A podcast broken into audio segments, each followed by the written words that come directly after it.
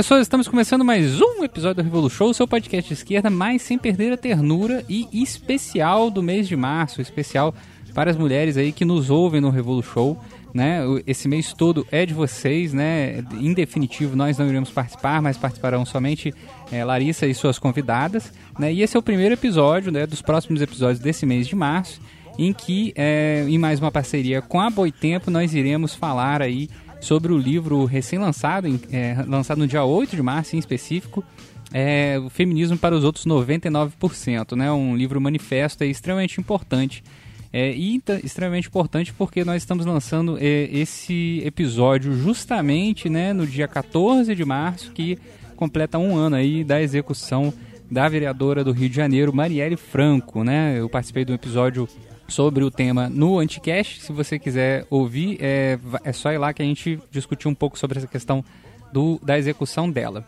Além disso, né, eu gostaria de lembrar a todos que esse podcast só é possível de ser feito graças a você, que é nosso padrinho, e a você também que compartilhe o nosso podcast e espalhe a palavra do comunismo deboísta, né, que somos nós. Então, se você estiver pensando aí né, em contribuir, contribua com o Revolu Show. Né, e a partir de R$ reais de contribuição você pode concorrer aos livros que serão sorteados. Inclusive, um dos livros que será sorteado será o 99%. Né? Esse livro manifesto aí lançado pela Boitempo e que será discutido pelas meninas hoje aqui. Além disso, lembrando que o cupom ainda Design Show do episódio anterior, que era Design Marxismo, ainda está válido até o dia 31 do 3 deste, an deste ano, né? É, bem como de 99% também é até dia 31 do 3 se tem 20% de desconto aí na compra dos livros.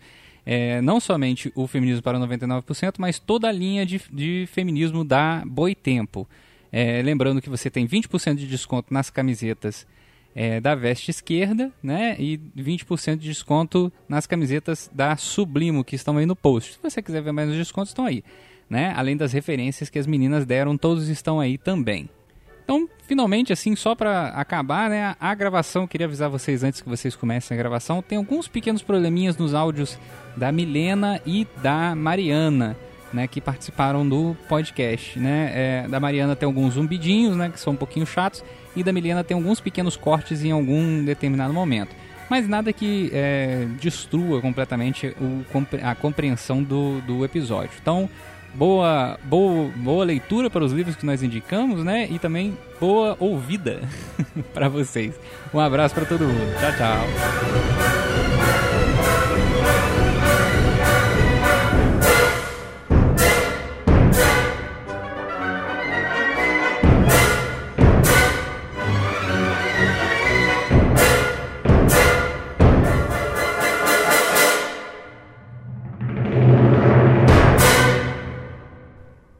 Oi, gente, meu nome é Larissa e esse é Revolu Show. Tem algum tempo já que eu queria fazer uma série com mulheres que eu considero incríveis e admiro muito. E eu queria convidar essas mulheres para debater temas que eu considero muito importantes, mas que são costumeiramente deixados de lado, seja por serem considerados pautas menores, seja por serem polêmicos.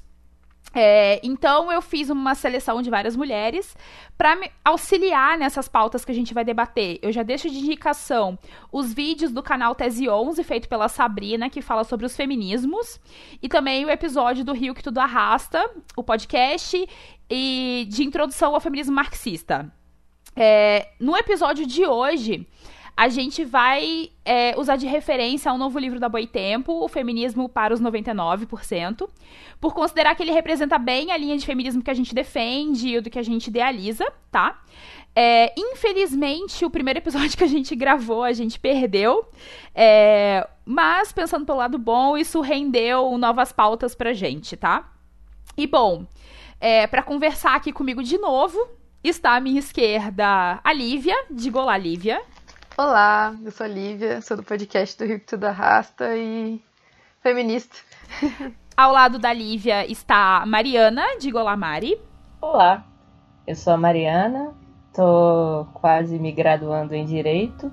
Ao lado da Mari está a Daniela, diga olá, Dani. Olá, tudo bom, gente? É, meu nome é Daniela, eu faço parte do podcast do Rio que Tudo Arrasta junto com a Lívia, e é isso aí.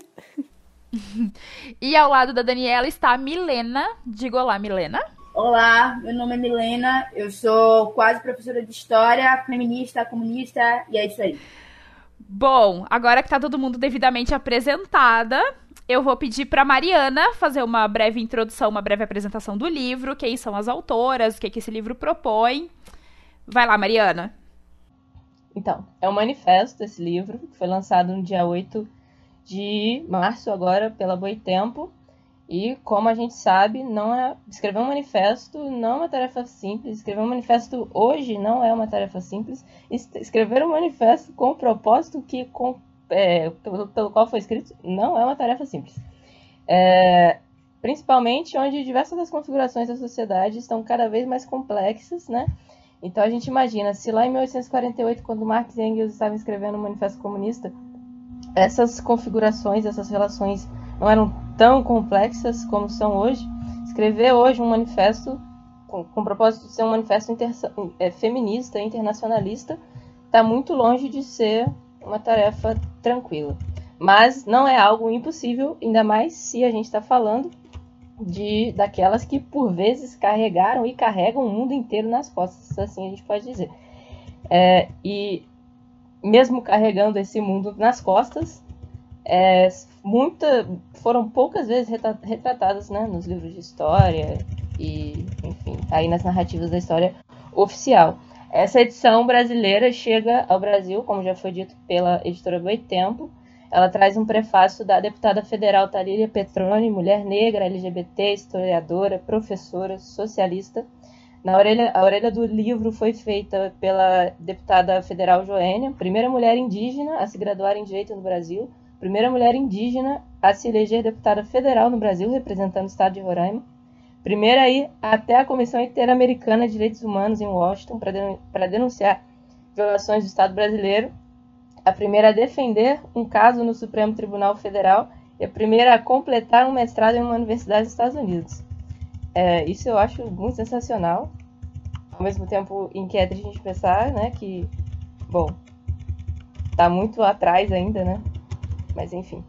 O manifesto ele tem como autoras três intelectuais e ativistas feministas.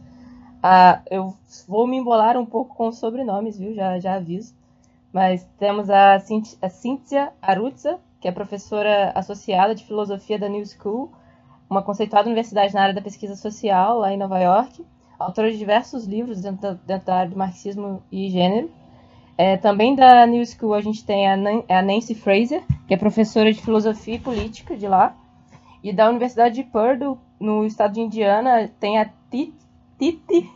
Peraí, gente, vamos lá. Titi Bhattacharya.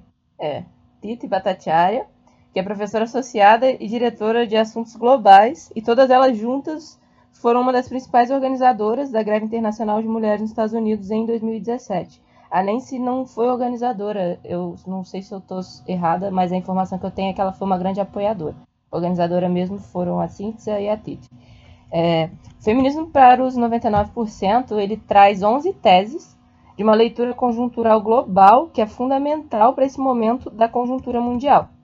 Nós estamos vivendo um momento de crise civilizatória que tem viés político, econômico, ambiental, social, e tempos de crise afetam principalmente e vão deixando pelo caminho aqueles mesmos e mesmas que ficam pelo caminho ao longo da história, que ficaram para trás é, durante esse tempo todo. E é muito importante que a gente construa saídas para essa crise que deem conta de não deixar nenhum desses e dessas para trás novamente.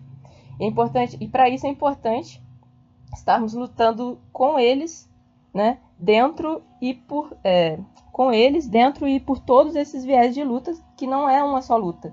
É como as autoras muito bem colocam, é, principalmente no final no pós-fácil, a luta ela é uma escola onde a gente pode ver e rever pensamentos, mudar atitudes e transformar realidades.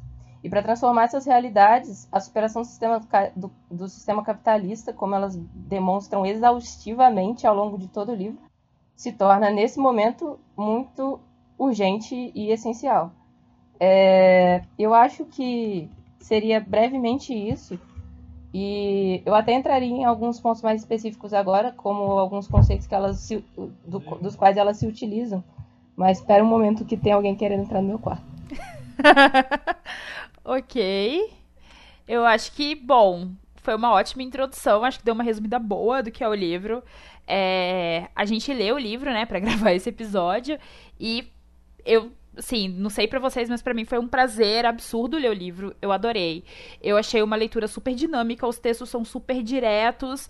É, eu, inclusive, já recomendei para várias pessoas, tipo, ou, oh, dá uma lida nesse livro, compra pra fulana, dá de presente pra ciclano. Tipo, eu já fui fazendo a propaganda, porque, assim, é um livro maravilhoso. Foi um prazer incrível ler. Foi, tipo, um, uma puta leitura, tipo, muito bom mesmo. Eu fiquei muito feliz. Eu quero que todo mundo leia esse livro. É... Bom, eu vou começar a entrar em alguns pontos que são falados nesse livro aqui, que a gente vai debater ao longo do episódio. É, uma coisa que a gente vê bastante sendo falada no livro é que eles ficam falando sobre essa nova onda do feminismo, é, como é que essa, essa onda do feminismo tá mudando as coisas, essa nova onda. E aí eu queria que a gente conversasse um pouquinho, falasse rapidamente o que, que a gente entendeu, assim, o que, que a gente achou, tanto faz, é, do que, que caracteriza essa nova onda que, de feminismo que é citado tantas vezes no livro, assim, o que, que vocês acharam e tudo mais. Então, é, sobre essa questão da nova onda, é interessante começar pelo começo, fazendo aquela velha redundância, em que logo no prefácio, a edição brasileira, que é feita pela Thalia Petroni, que a Mari apresenta muito bem, ela dá uma sacada muito interessante sobre. O, ela faz um resumão do que, é que seria esse feminismo para o 99% e fala um pouquinho sobre essa nova feminismo que a gente está vivendo, tanto agora como nos últimos anos, né? É, ao destacar a importância das características de ser um capitalismo, de ser um feminismo anticapitalista, antirracista, ecossocialista, internacionalista, é, a Thalia ela toma um cuidado muito grande de mostrar que essas características surgem num, num contexto histórico é, que é de um legado de luta que passa por gerações de mulheres e principalmente como resposta a um feminismo liberal que cada vez mais está buscando hegemonizar e homogeneizar o que seria o feminismo.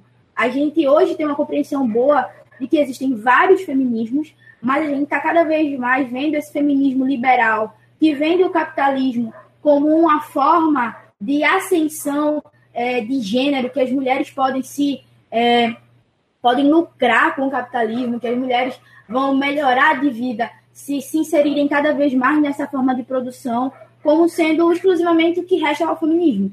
E cada vez mais, quando o, quanto o feminismo liberal tenta hegemonizar essa narrativa, tenta fazer com que o feminismo seja algo único e exclusivo. As mulheres revolucionárias ao redor do mundo estão dando respostas. Por quê? Porque agora, agora não, né, nos últimos. Vai fazer 10 anos, já fez 10 anos que a gente está passando por uma crise é, do capital internacional, a gente está vendo que as, as respostas dadas pelo feminismo liberal não são suficientes para salvar as mulheres trabalhadoras e oprimidas ao redor do mundo, as mulheres indígenas, né, as mulheres que vivem principalmente nas periferias do capital, dessa crise e da superexploração. O feminismo liberal ele começa é, trazendo né, essa nova onda feminista, é, trazendo respostas de curto prazo extremamente frágeis e quando explode a crise, que cada vez mais a gente tem setores revoltosos, onde as mulheres são protagonistas, ele tenta domesticar essas mulheres para soluções que sempre buscam conciliar os interesses das mulheres trabalhadoras com as mulheres empresárias. Mas, na prática, com o aprofundamento dessa crise, a gente está vendo que não. É impossível conciliar interesses contrários no que se refere à nossa sobrevivência. E essa onda de feminismo, ela, essa nova onda citada pelo livro, ela é muito marcada diretamente por esse confronto entre um feminismo liberal feito somente para 1% que gosta de se vender como democrático e o feminismo verdadeiro democrático, que relembra as mulheres que o fato delas serem trabalhadoras, oprimidas e viverem nas periferias do capital ou serem colocadas enquanto periféricas na produção nunca dará a elas a liberdade que se sonha, a emancipação que se sonha. Não dentro do capitalismo e não alisando ele no lugar de derrubá-lo.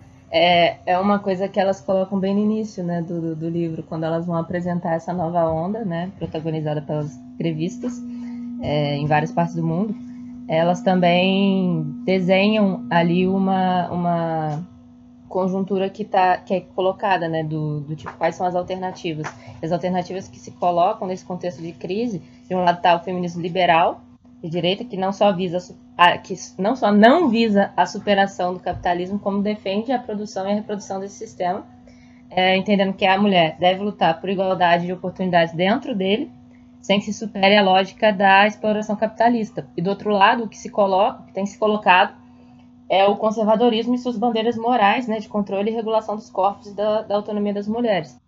E é interessante porque as autoras apontam que não há meio termo de, é, e que esse extremismo que é, que é colocado ele é produto das, das, mesmo das próprias condições impostas pelo modelo neoliberal. Em, um momento lá no início elas chegam a questionar que continuaremos a buscar oportunidades iguais de dominação enquanto o planeta queima, enquanto o planeta queima.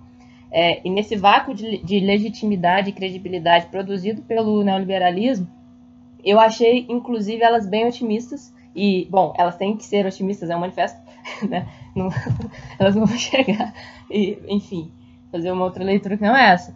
Elas nos chamam a construir um outro feminismo norteado por uma orientação de classe diferente dessa que está colocada, é, com um ethos diferente, que, um ethos radical e transformador. Esse feminismo para os 99%, eu lembro, eu lembro que quando mandaram, quando você mandou o livro, né, quando você falou que seria esse o livro, eu fiquei assim, tá, mas que 99% é isso que eles estão falando. No primeiro momento eu não, não tinha entendido. É um feminismo, assim, eu achei sensacional o uso do termo. Inclusive foi a Fraser que, que cunhou essa, essa expressão aí do feminismo para os 99%. É, ele é um feminismo anticapitalista, é um feminismo antirracista, antiimperialista, um feminismo ecossocialista, anti-LGBT-fóbico, um feminismo que caminhe junto com aos 99% das pessoas, né, com elas, por elas, etc. É, esse marco temporal que elas colocam e o, o, marco temporal e motor do que elas chamam dessa nova onda combativa do feminismo seria os movimentos grevistas, né, feministas feitos pelas mulheres que se iniciam ali em 2017, 2018, que são cada vez mais coordenados e estão sendo desenvolvidos em torno aí de, todo, de, todo, de todo esse contexto que a gente está vivendo. É, mas eu estava lendo hoje, inclusive fica aí, eu não sei se eu estou falando demais, mas é porque eu lembrei de uma leitura que eu estou fazendo, que é um livro da editora LTR. É, e aí eu vou entrar um pouquinho rapidamente, mas não vou brisar muito nessa, nisso agora. Mas é um livro que eu estou lendo que se chama Mulheres em Luta, a outra metade da história do direito do trabalho, que aí eu entro na minha área. Mas é um livro muito sensacional e ele traz muita, muita parada. É tipo a história não contada, basicamente, sabe? Do, sobre a história de luta das mulheres eles pegam lá do Brasil colonial, vão para a Primeira República e pegam ali a década de 30, de 40. Eles falam das mulheres entre das lutas das mulheres trabalhadoras no Brasil de 50 a 64, o protagonismo delas nos espaços políticos durante a ditadura militar, vai até o lulismo, cara. É tipo um livro muito foda, tem material pra caramba e eu super recomendo. Fica aí. Sim, uma coisa que elas falam, eu se não me engano, na primeira tese, é que essa nova onda, né, do feminismo tá mudando até a forma que a gente faz política. É, e aí eu queria saber o que, que vocês acham de, de se está mudando, como está mudando, porque tem muita questão da gente, é, por mais que seja um manifesto, etc e tal, a gente entende principalmente a realidade que a gente está, né, a nossa realidade local é, o que, que vocês acham disso e tudo mais. Porque eh, quando a gente fala da questão internacional como um todo, é, a gente vê nas grandes manifestações. É, as mulheres ultimamente fizeram, nos últimos anos, manifestações gigantescas, mobilizações inacreditáveis, é, coisas extremamente grandiosas que não se viu há muito tempo mesmo. É, e, aí eu, e, e, também a, a, gente teve eventos muito fortes aqui no Brasil, é, organizado por mulheres, levantado por mulheres. É, tiveram vários, eu acho que um dos que eu lembro mais fortemente foi o Fora Cunha, que foi muito pesado, foi organizado por mulheres, foi maravilhoso, foi muito bonito. É, e eu queria ver o que, que vocês acham de, dessa ideia de, pô, esse novo feminismo, essa nova onda é, tá fazendo, tá mudando inclusive a forma de fazer política, é, a forma que a gente enfrenta a crise do capitalismo global e tudo mais. No livro, né, elas citam as manifestações na Argentina, do Nenhuma Menos, depois do assassinato da Lúcia Pérez, é, a greve contra a proibição do aborto na, na Polônia, até desembocar numa greve geral no dia 8 de março de 2017, né. E aí essa mudança de fazer política, eu como eu enxergo pelo menos, é uma participação maior das mulheres na esfera pública da política, que é algo que é, eu acho que, principalmente no contexto Brasil, eu acho que na maior parte do mundo, ainda se tem pouca participação das mulheres, na, tanto na política institucional quanto na política, é, enfim, que a gente atua mesmo de base, assim, né? É, e eu acho que com essas manifestações eu vejo pelo menos acontecendo algumas coisas. Uma, a prova da falência do feminismo liberal.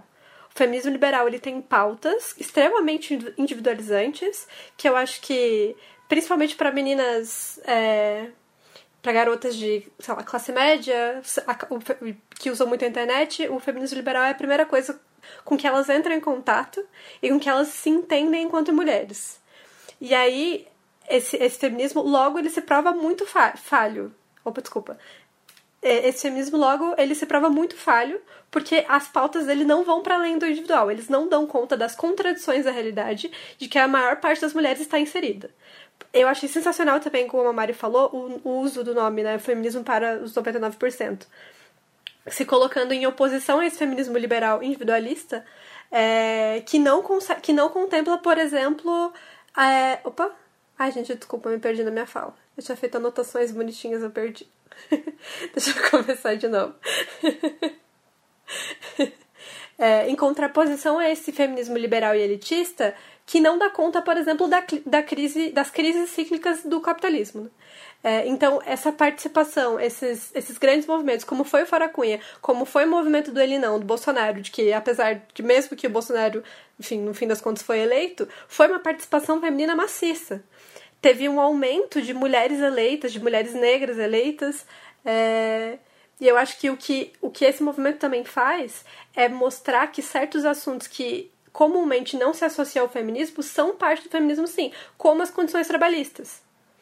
A gente estava conversando antes da, da gravação, a Milena estava falando é, da ausência de debate sobre como a reforma da Previdência vai é, afetar as mulheres num primeiro momento, você pode ver que ah, a reforma da Previdência é um assunto geral, ele não é necessariamente feminista. Mas não, ele tem um recorte de gênero gigante. E eu acho que essa nova forma de fazer política, essa nova participação, essas novas discussões que estão tomando, tomando as ruas no mundo inteiro, conseguem trazer essas pautas que antes não eram entendidas enquanto feministas para dentro do feminismo. Só que isso só vai ser feito com uma disputa do feminismo socialista dentro desses movimentos. Não é simplesmente deixar que esses movimentos sejam espontâneos, né? Tem que ter direcionamento.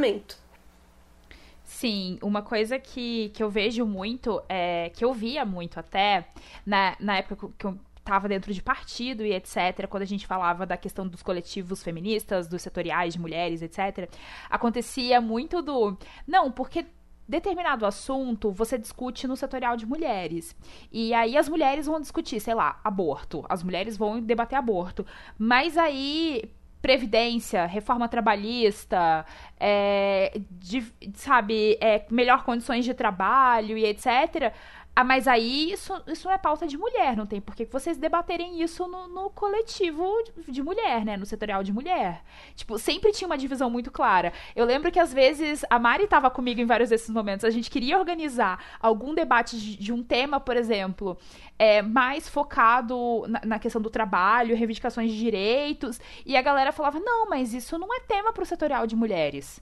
Eu falei, gente, isso também perpassa por mulheres. Então, isso, isso, sabe, mulheres também são trabalhadoras. Essas pautas afetam diretamente as mulheres. Eu acho que te, tem uma diferença bem grande de como é que a galera tá enxergando isso hoje em dia do que enxergava por um tempo tempo atrás, pelo menos o pessoal que eu ando dialogando, sabe? Mas sim, é, é, é uma questão muito, muito disso, sabe? Eu, inclusive, acho que isso dialoga muito com o que a Milena tava, que a gente estava conversando, e a Milena falou outro dia, sobre as limitações da teoria, e reconhecer essas limitações, e, enfim, revisar, refazer essa teoria, sabe? Tipo, é, acabar com, com essa desatenção, proposital ou não, né? Que se coloca.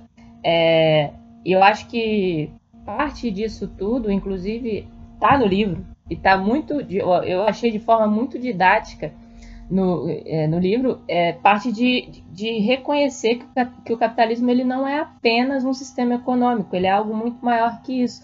Ele é uma ordem é, social institucionalizada que abrange relações que são aparentemente não econômicas e práticas que mantêm essa economia oficial. Por trás das, das instituições oficiais do capitalismo, que são salário, é, trabalho assalariado, produção, troca, sistema financeiro, estão os, os suportes né, que, que são necessários e as condições que possibilitam. É, por exemplo, família, comunidades, natureza, é, estados territoriais, etc. Organizações políticas, em especial, é, enormes quantidades e múltiplas formas de trabalho não assalariado, expropriado, incluindo muito do trabalho de reprodução social, que ainda é predominantemente exercido por mulheres e muitas vezes sem compensação por isso, né? Então são, são elementos que são elementos constitutivos da sociedade capitalista e lugares de luta no interior dessa sociedade capitalista. Porque senão fica parecendo que a gente está falando do capitalismo como algo abstrato e etc. Mas é dentro dessa perspectiva que as autoras partem e trabalham as teses dela. Uma coisa, é, a gente está falando o tempo todo de como é que elas põem, é, colocam né, esse feminismo, esse feminismo para os 99%, é, em ao contrário do feminismo liberal, como é que bota um peitando o outro e etc e tal, e que, e que a proposta seja justamente essa, sabe? Enfrentar esse feminismo liberal, esse feminismo que fala só pros 1%, e como é que esse feminismo liberal tá falido e tudo mais tá? E aí, e eu, tipo, eu sei que todo mundo aqui gosta de bater em liberal, tá? Eu sei, todo mundo aqui é marxista. É, e aí eu queria que a gente falasse um pouco do. Não, beleza. É porque às vezes a gente falando das contradições do feminismo liberal. É, sei lá, para quem achou o Revolution numa busca do Google e meio que caiu aqui de paraquedas, sabe, pode ser meio pego de surpresa e falar, opa, mas por que, que elas acham o feminismo liberal tão ruim? Eu queria que a gente falasse um pouco das contradições do feminismo liberal, sabe? Do que, que, é importante a gente contrapor essas pautas, a gente falar que não, não é, não é só isso, sabe? Não é só você virar, virar uma CEO de uma empresa, sabe? Não é esse o rolê. Assim. Então, quem quer começar? É, posso falar? Tudo bem? Tô meio quietinha. Claro. Uhul. Cheguei pra, pra, pra bater em feminista liberal. Mentira, gente. Mas é pra chamar pro rolê certo aqui, pro rolê certo. É, não, mas enfim, eu acho que isso também isso parte tanto de uma falência do feminismo liberal, como a gente já vê ele se expressando hoje, mas é, é e ao mesmo tempo também do que, que a gente entende como origem da opressão à mulher, assim. É, então, o feminismo liberal ele vem trazendo que a mulher pode se inserir sim dentro da lógica do capital, que a mulher pode ser proprietária, dona da porra toda, CEO, Margaret Thatcher, etc. E, enfim, isso vai resolver os problemas e, enfim, pode gerar uma certa igualdade, mas sempre conformando a mulher ao trabalho necessário para a reprodução do capital, à exploração necessária, ou seja, né, queremos todas ser exploradas iguais aos homens. É basicamente isso. E ao mesmo tempo a gente percebe que assim o capital vai ter crises cíclicas. É, ele está em crise, ele é uma crise constante, né? A diferença é quem sente a crise é a população pobre. É, mulher rica não sente a crise, se sente muito pouco.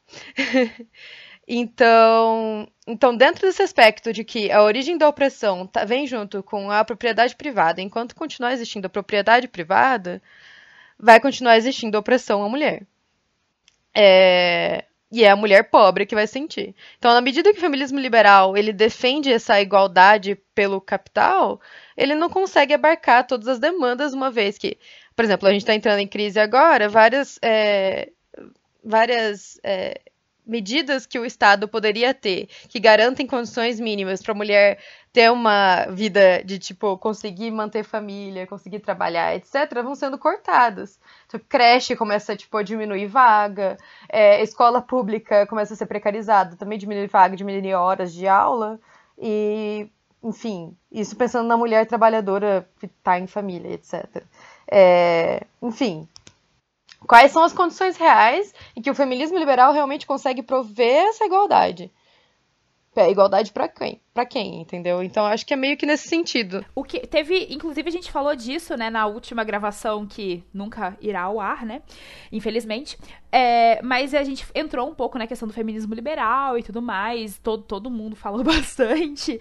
É, e uma coisa que até eu mesma falei e tudo mais é como é que pra, até para defesa de pautas que são pautas do feminismo liberal, tá? Para defesa básica de determinadas pautas que, que elas levantam, fica contraditório assim. E, e, foi até, eu acho que até a Daniela que falou: ah, mas a gente não pode achar que elas são ingênuas. De maneira nenhuma, eu acho que as feministas liberais são ingênuas nessa defesa. Como é que é contraditório, inclusive, para as pautas delas, para elas conseguirem alcançar determinadas pautas. É, a, a, pauta de aborto, por exemplo, é uma pauta que todo mundo fala, tá na boca da juventude, né? É eu acho que, independente da linha, você, é, essa é uma pauta geral. A descriminalização do aborto. É, mas aí, quando a gente fala e pensa na questão da descriminalização do aborto por um viés liberal, a gente tem que pensar, beleza, quais são as mulheres que vão ter acesso a esse aborto? Porque se você defende uma agenda liberal que, consequentemente, por motivos óbvios, é, tira é, e, e quer tirar dinheiro, quer tirar investimento, que é o fim da saúde pública, para quem que você está defendendo é, o acesso ao aborto? Quais são essas mulheres que vão ter esse acesso ao aborto, sabe? É, essa é uma questão. A questão quando a gente fala de salários é, equivalentes para homens e mulheres no exercício da mesma função. É, a, sabe, fica complicado do beleza, mas você ainda quer que aquela mulher que está no chão de fábrica receba um salário para o CEO tá lucrando e, e, sabe, e aquela empresa tá gerando lucro em cima de lucro, milhões em cima de milhões. É, fica muito difícil, sim, não dá para defender.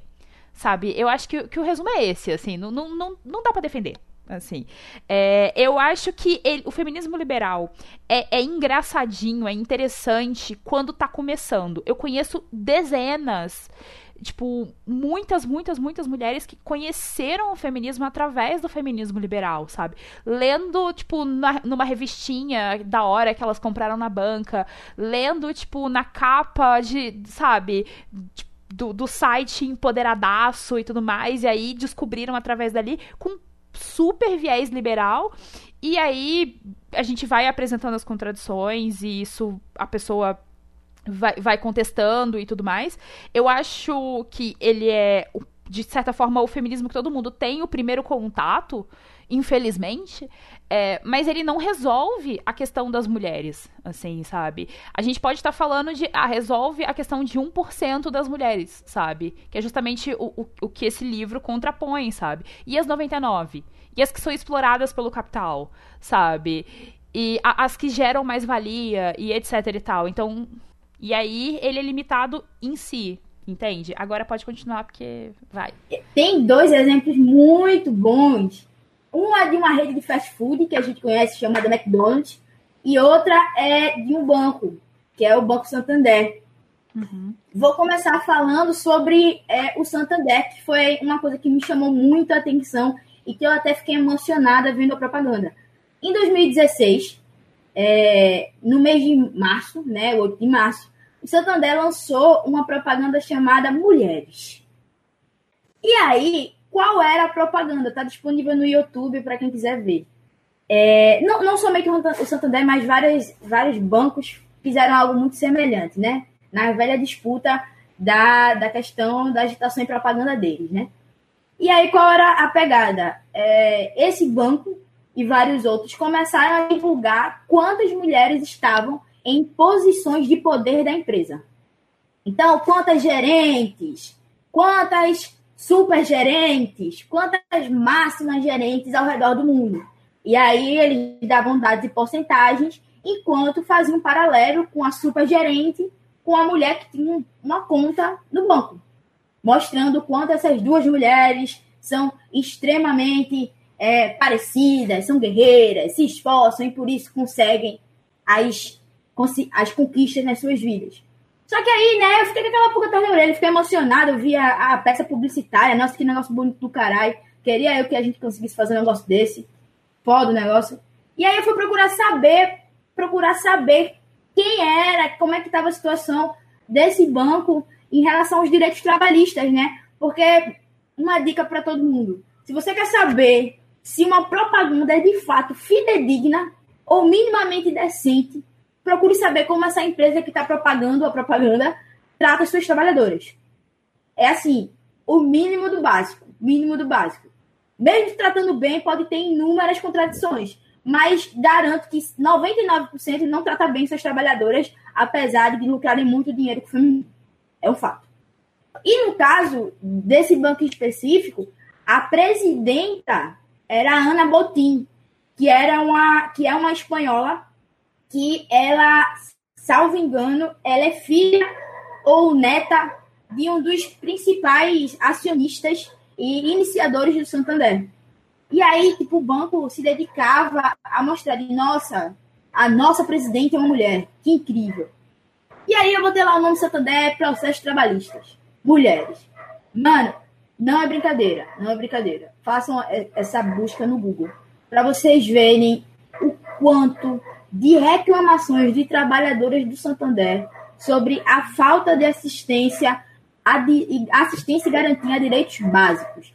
Direitos básicos como a garantia do, do auxílio creche, a garantia, por exemplo, da licença maternidade, a própria questão de como mulheres são tratadas no ambiente de trabalho, em relação a assédio sexual, assédio moral, enfim, vários inúmeros fatores de completo desrespeito à presença dessas mulheres, tanto usuárias quanto trabalhadoras, no sistema do próprio banco. Então, assim, é muito contraditório, como vocês estavam falando, você lucrar com a peça publicitária feminista, trazer mulheres para serem suas usuárias e até mesmo trabalhadoras, enquanto você não garante direitos básicos de assistência dessas mulheres lá dentro. E isso é só o básico. Se a gente for ver como esse banco e tantos outros exploram os países em relação a é, sonegação de impostos, a não pagar direitos trabalhistas, como a própria questão da previdência social e várias outras coisas, vocês vão ver que simplesmente não faz sentido, não faz sentido um banco ter uma propaganda feminista enquanto trata que nem lixo suas trabalhadoras e suas usuárias. Então, assim, é só uma pontinha do iceberg para vocês perceberem a loucura completa que é esse tipo de feminismo liberal e o quanto eles simplesmente aceitam esse tipo de contradição. Fechei. Você tinha do McDonald's ainda? E não precisa nem desenvolver muito. Basicamente, o McDonald's, que é a rede de fast food que a gente conhece, né? É, no 8 de março do ano passado, tiveram a ideia genial de colocar todas as empresas, mentira, não, não foram todas as filiais, mas algumas filiais, elas operaram só com mulheres. Eles disseram, hoje é 8 de março, então a gente disso. é genial de só botar mulheres para trabalhar. Vamos liberar os caras, folga pros caras, dá folga aí pros caras, e vamos deixar as mulheres operando tudo hoje. E aí várias filiais da McDonald's tiveram essa brilhante ideia de deixar as mulheres no 8 de março trabalhando, né? E Outra, a mesma dica que eu dou no caso do, outro, do banco, eu dou em caso ao McDonald's, para não me, me, estender tanto. Procurem como é a situação de direitos trabalhistas e de reconhecimento dos direitos das mulheres com essa empresa fast food. Procurem que vocês vão se deliciar, para não dizer morrer de desespero. É isso. Morrer de desespero é o estado de espírito, é o estado de espírito cotidiano de toda pessoa que lida com o direito do trabalho. Falo isso pois é a área que eu tenho uma grande admiração. Enfim, é, eu ia completar dizendo que isso porque a gente não falou de um aspecto que elas colocam logo no início da, da tese em que elas vão falar sobre, sobre, sobre o feminismo liberal e etc., que é o aspecto de terceirizar a opressão. Eu só queria dizer que a Ramona tá muito revoltada aí. Nossa, obrigada por falar isso. O comandante da Ramona quer fazer fala. Na verdade, nem a Ramona. Ramona tá suave, quem tá latindo é o Pô, cachorro, cachorro do vizinho. Na verdade, são cinco cachorros. Eles estão ali empolgados. Exatamente. É, e é, é uma parada né, que é, é, importante pensar também na terceirização da opressão. Porque, por exemplo, a CEO tá lá, né? A, a, você a mulher está ocupando grandes cargos, etc, etc, etc. Em certa medida, ela vai. É, e o trabalho de reprodução social dela, o trabalho que ela faz em casa, coisa assim, geralmente é terceirizado por uma outra mulher, né? Em geral, é, empregadas domésticas, diaristas, etc. Que também são gente, né? Tem, tem, tem casa, tem filho, etc., para estar tá olhando também. Mas, e quem faz esse trabalho para essas mulheres? Ninguém né? Então, elas, elas exercem o trabalho de reprodução social que foi legado a elas, né? E exerce esse trabalho por outras mulheres também, e aí as condições de trabalho aí a gente já sabe quais são. E, enfim, se vocês quiserem aprofundar nesse assunto aí. Tá? É, é que é muito foda, porque, tipo, ao mesmo tempo que eu fico pensando, eu tava pensando bastante nisso esses tempos, então eu vou fazer um mini desabafo. Porque, assim, ao mesmo tempo que, assim, a mulher, nem, nem que ela não seja feminista liberal, assim, ela só tá vivendo a vida. E, enfim, ela tá trabalhando e quando você vive numa família tradicional brasileira, mulher é relegada ao papel de cuidar da casa, de limpar a casa, de cuidar dos filhos e tudo mais. E aí, o que, que a mulher fala quando ela começa a ascender, tipo, na profissão, individualmente, assim? Ela contrata uma diarista ou empregada doméstica. E geralmente é sobre condições precárias, assim, mas é o que dá. Porque senão ela não dá conta. E eu fico pensando, cara, o que, que acontece que o homem não consegue se mexer, é busanfa para dividir as atividades, né? Mas não. E aí é isso, né? Daí tem todo um movimento de é, assinar contrato de empregada doméstica e tal, de reconhecer, de ter décimo terceiro, de ter direitos, né? Então não é diminuindo o emprego da, da, da, o trabalho da empregada doméstica, porque é um trabalho de reprodução que tem que ser remunerado, que não é remunerado para a mulher lá que está fazendo de graça e trabalhando em dois turnos, mas ao mesmo tempo ela não consegue pagar uma empregada doméstica decentemente para fazer isso. Então, sim, é, é, é, uma, é um emprego que tem que ser reconhecido no sentido de que é um trabalho que gera lucro para alguém, né? Mas tem todo aquele movimento de, tipo, todo o trabalho que é, tá dentro da reprodução social e biológica da vida não é reconhecido e é apagado, né, ao longo da história. Esse trabalho de cuidado, de limpar a casa, de cuidar da família, cuidar dos filhos, etc, etc. Então, acho que tem muita relação com isso, com essa terceirização desse trabalho em, espe em específico, que é o de limpeza, que é de cuidado, de professor, tem muito a ver com isso também. É uma questão muito do que, assim, é, é, é ignorado, assim, não é que não, as pessoas não sabem, tá? É, é porque ignora porque é conveniente a, o, o tamanho da importância desses trabalhos para a manutenção do próprio capital. Porque as mulheres prestam um serviço inacreditável e grandioso para que tudo continue fluindo, sabe? Porque é, a Milena até falou disso, do exercício do papel, de você ir anotando. É, os caras vão trabalhando, etc. Eu acho que você podia falar disso, Milena, porque isso ilustra bem o que a gente está falando, sabe? É, da, da, diferença da, da, divisão do trabalho. Lembrando que é, as domésticas só só foram ter direitos né, é, e garantias é, dos trabalhadores, é, vamos assim chamar, comuns, em 2015, né, com a Lei Complementar número 150. E lembrando também que o atual presidente, na época, votou o contrário à, à PEC das domésticas. É, sobre o exemplo, é, vou, vou, vou, falar porque é sempre muito interessante, mas em relação a isso que você está falando, vocês estão falando, tem uma, uma reflexão muito boa e que está sendo meio que muito discutida internacionalmente e que os devidos créditos às mulheres não são dados. É, não sei se vocês se lembram, mas basicamente a partir de 2014, 2015, quando a gente está tendo esses movimentos internacionais grevistas, né, que são principalmente femininos, mas que infelizmente muitas vezes não ganham atenção quando são as mobilizações femininas e tal, mas um, análises que estão surgindo é como exatamente esse setor terciário da economia, esse setor de serviços, está se tornando cada vez mais fundamental nas mobilizações de trabalhadores ao redor do mundo, tanto quanto em relação à greve, tanto a questão da organização política mesmo. Desde que a gente tem com o início do neoliberalismo, lá na década de 80, 90, para a periferia do capital, a questão da reorganização do mundo do trabalho, onde a terceirização aparece cada vez mais como uma forma de trabalho legal e válida, como sendo que vai modernizar as relações trabalhistas e que vão deixar é, os homens e as mulheres em posições cada vez melhores, no sentido de que vão deixar de ser trabalhadores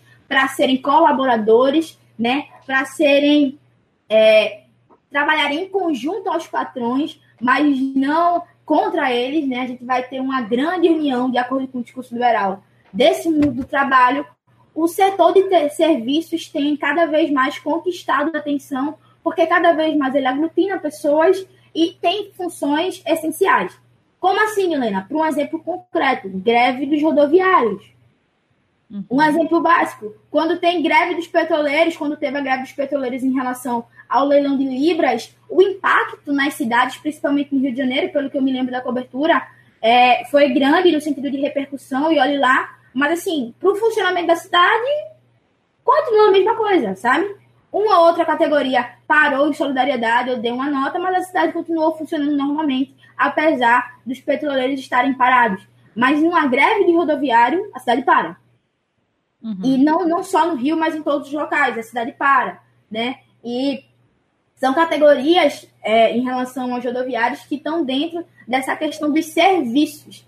E aí, eu acho muito interessante que se você vai ver, nos últimos três a quatro anos, essas reflexões sobre como o setor de serviço, da oferta de serviço, tem que ser mais aglutinado pelo movimento de massas, tem que ser mais representados, está trazendo grandes reflexões e grandes é, giros da forma onde, como a gente pensa a classe trabalhadora, né?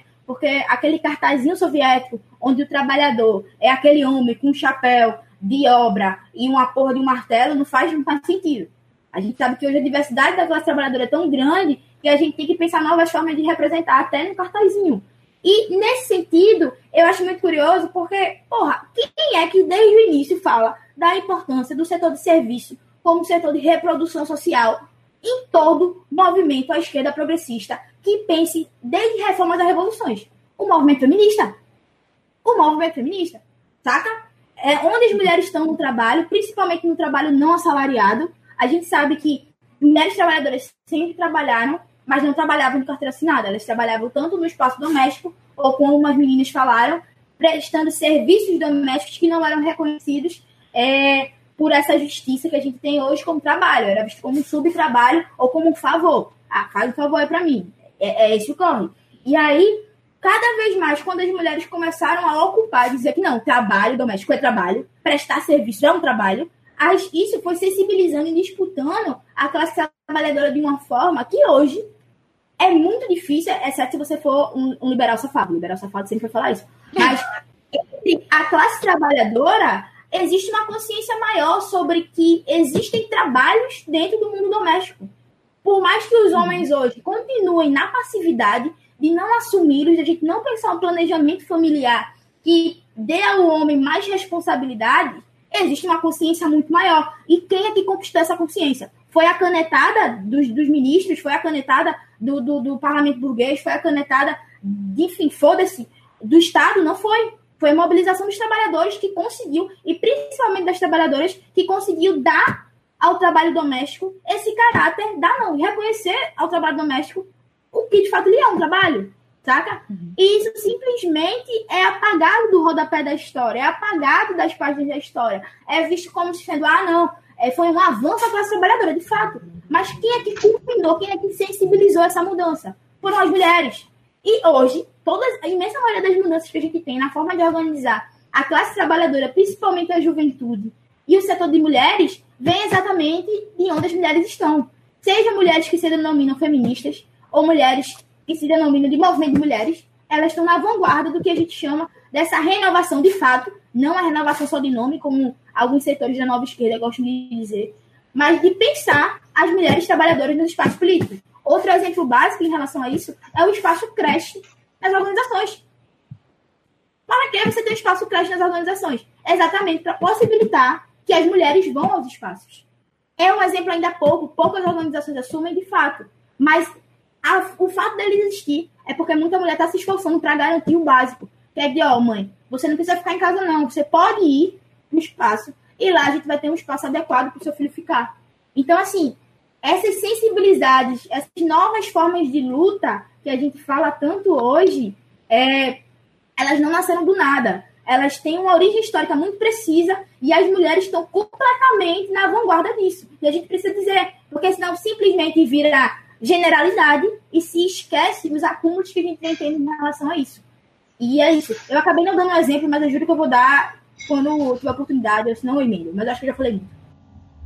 Sim, é aquela ideia de que é, ah, o, é, o Estado reconheceu, ah, o Estado não sei o que, ah, é, isso eu, eu vi, assim, ao longo da minha graduação, muitas vezes, sabe, de se ocultar a, o aspecto histórico e de luta, né, da conquista de direitos e coisa assim. E é, até o livro que eu citei, ele mostra isso perfeitamente bem. Vou indicar ele novamente, sacanagem. Mas, mas Eu vou colocar ele nas indicações, sim, Mariana tá bem. Respira. É porque é um livro muito bom, cara. Eu fiquei muito empolgada. Desculpa, gente. Não é o O- foco aqui. Uma coisa que vocês é, vocês estão falando, eu tô lembrando, né, de como é que. Ai, não, porque o Estado te deu, entendeu? Fulano te deu. Eu lembro uma vez, claramente, claramente, é, que tava no- numa roda é, feminista debatendo 300 mil coisas. Em algum momento brotou, tal qual um pop-up, um homem, porque, né, tem, tem que ser homem pra falar uma merda dessa, e falou: Não, mas olha só, quem deu o direito ao voto às mulheres não foi o feminismo. O feminismo não fez nada. Quem deu foi Getúlio Vargas. E eu falei: Ah, tá. Assim, do nada, né? Ele tava dormindo, aí um anjo iluminou e ele falou: Porra, viado, sacanagem mulher não votar. Vou fazer isso, poxa vida. Que vacilo. Foi, foi ele, assim, só ele. Assim, brotou na cabeça dele. Não teve anos de luta, não, sabe? Mas, assim, isso é uma coisa é, que é ensinado. De certa forma, sabe? Que, que todos os direitos que, que a classe trabalhadora, não vou nem falar só de feminismo nesse ponto, mas que a classe trabalhadora como um todo conquistou, não foi, sabe, com muita luta, não foi com muita briga, não foi com reivindicação, não foi com greve, não foi com paralisação. Foi pela boa vontade do Estado. Porque o Estado é top, assim, porque o capitalismo é legal. Ele, inclusive, te deu o direito de ter férias, olha só. Sabe? Ele tá querendo tirar, mas ele deu. Entende? E eu fico, eu fico louca da vida como história de mulher é apagada, cara. Puta que pariu, velho. E aí é nisso, tipo, direito ao voto, é 8 de março. Eu tô, eu tô de cara com 8 de... eu, Todo ano eu fico de cara com 8 de março, assim. A galera, tipo, tem que celebrar as mulheres. Ah, tomar no cu, cara. celebrar o quê? que eu tenho que escutar você falando parabéns pra sua É, mulher. Ah, mas e o dia dos homens, cara? Sendo irmão. que o 8 de março originalmente é o Dia Internacional da Mulher Trabalhadora, né? E isso apaga. Exatamente. Acho que é o feriado mais apagado, assim, que mais se apaga as influências socialistas é o 8 de março. É, so- sobre o comentário da Daniela e da Lívia sobre como se apaga o 8 de março, só um ponto. Aqui a gente tem um ditado, me entendem aqui, eu tenho um ditado, que a gente só coloca corrente grande em cachorro grande. Então, assim, porque existe um esforço tremendo de se apagar as influências socialistas do 8 de março? Porque a galera viu o quanto a doideira a mulher organizada é capaz de fazer. Literalmente, começaram a revolução na Rússia.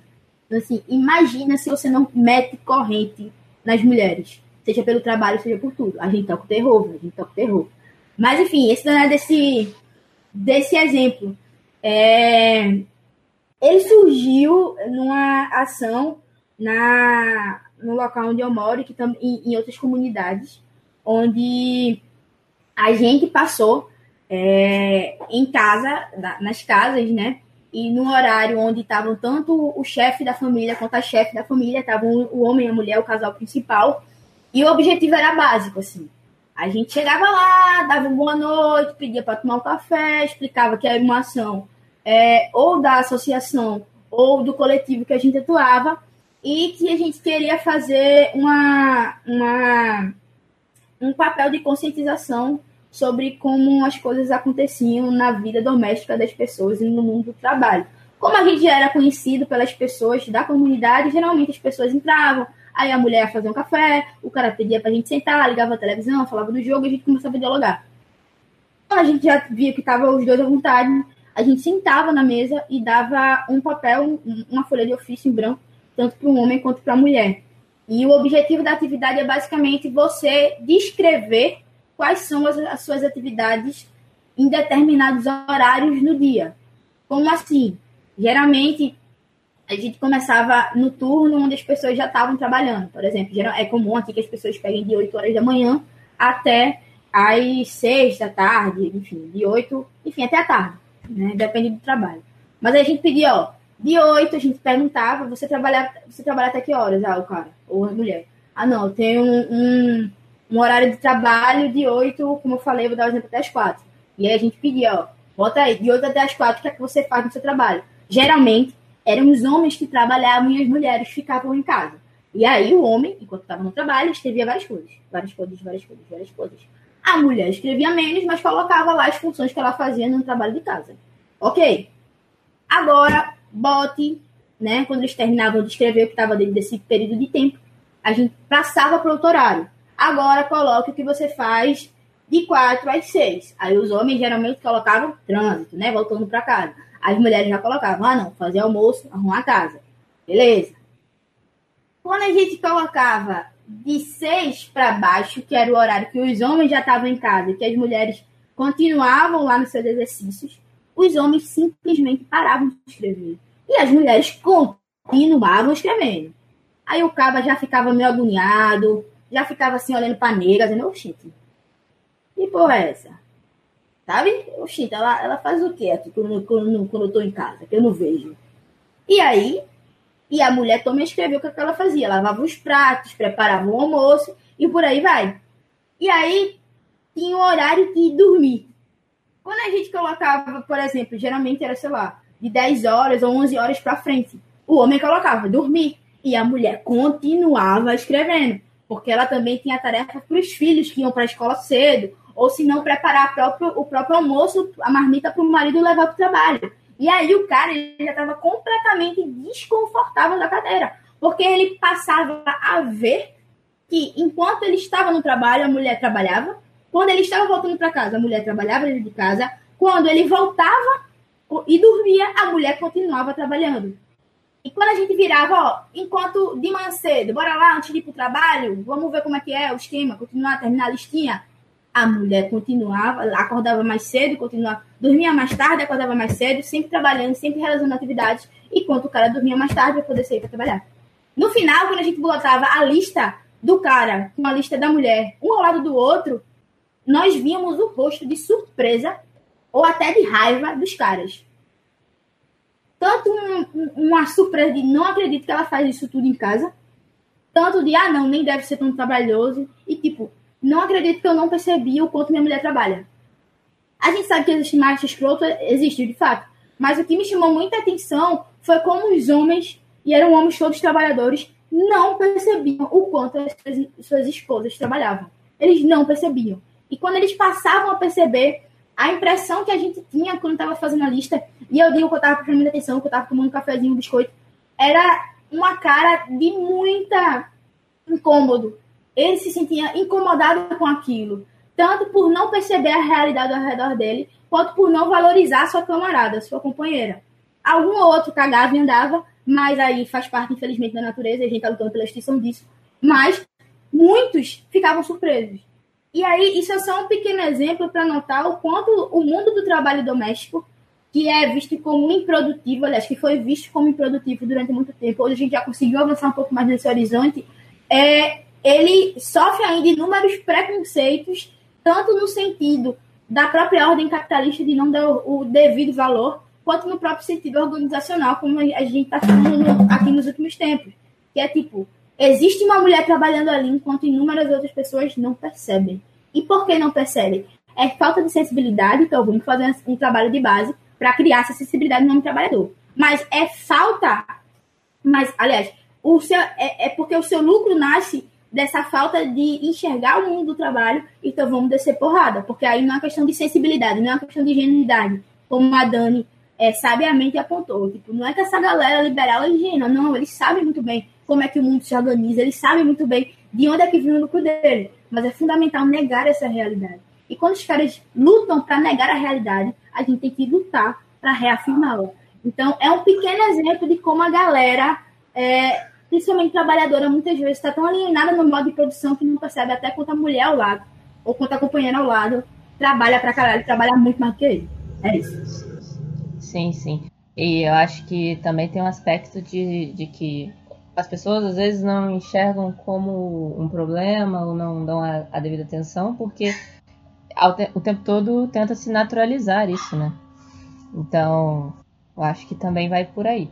É, agora, para a gente tentar mudar de tópico, mas antes eu queria indicar mais dois livros e eu juro que eu vou tentar fazer menos isso, Mas é porque só para botar a cereja no bolo da crítica do feminismo liberal, é, eu estava lendo um artigo bem massa hoje, e nesse artigo as autoras é, se referiram a.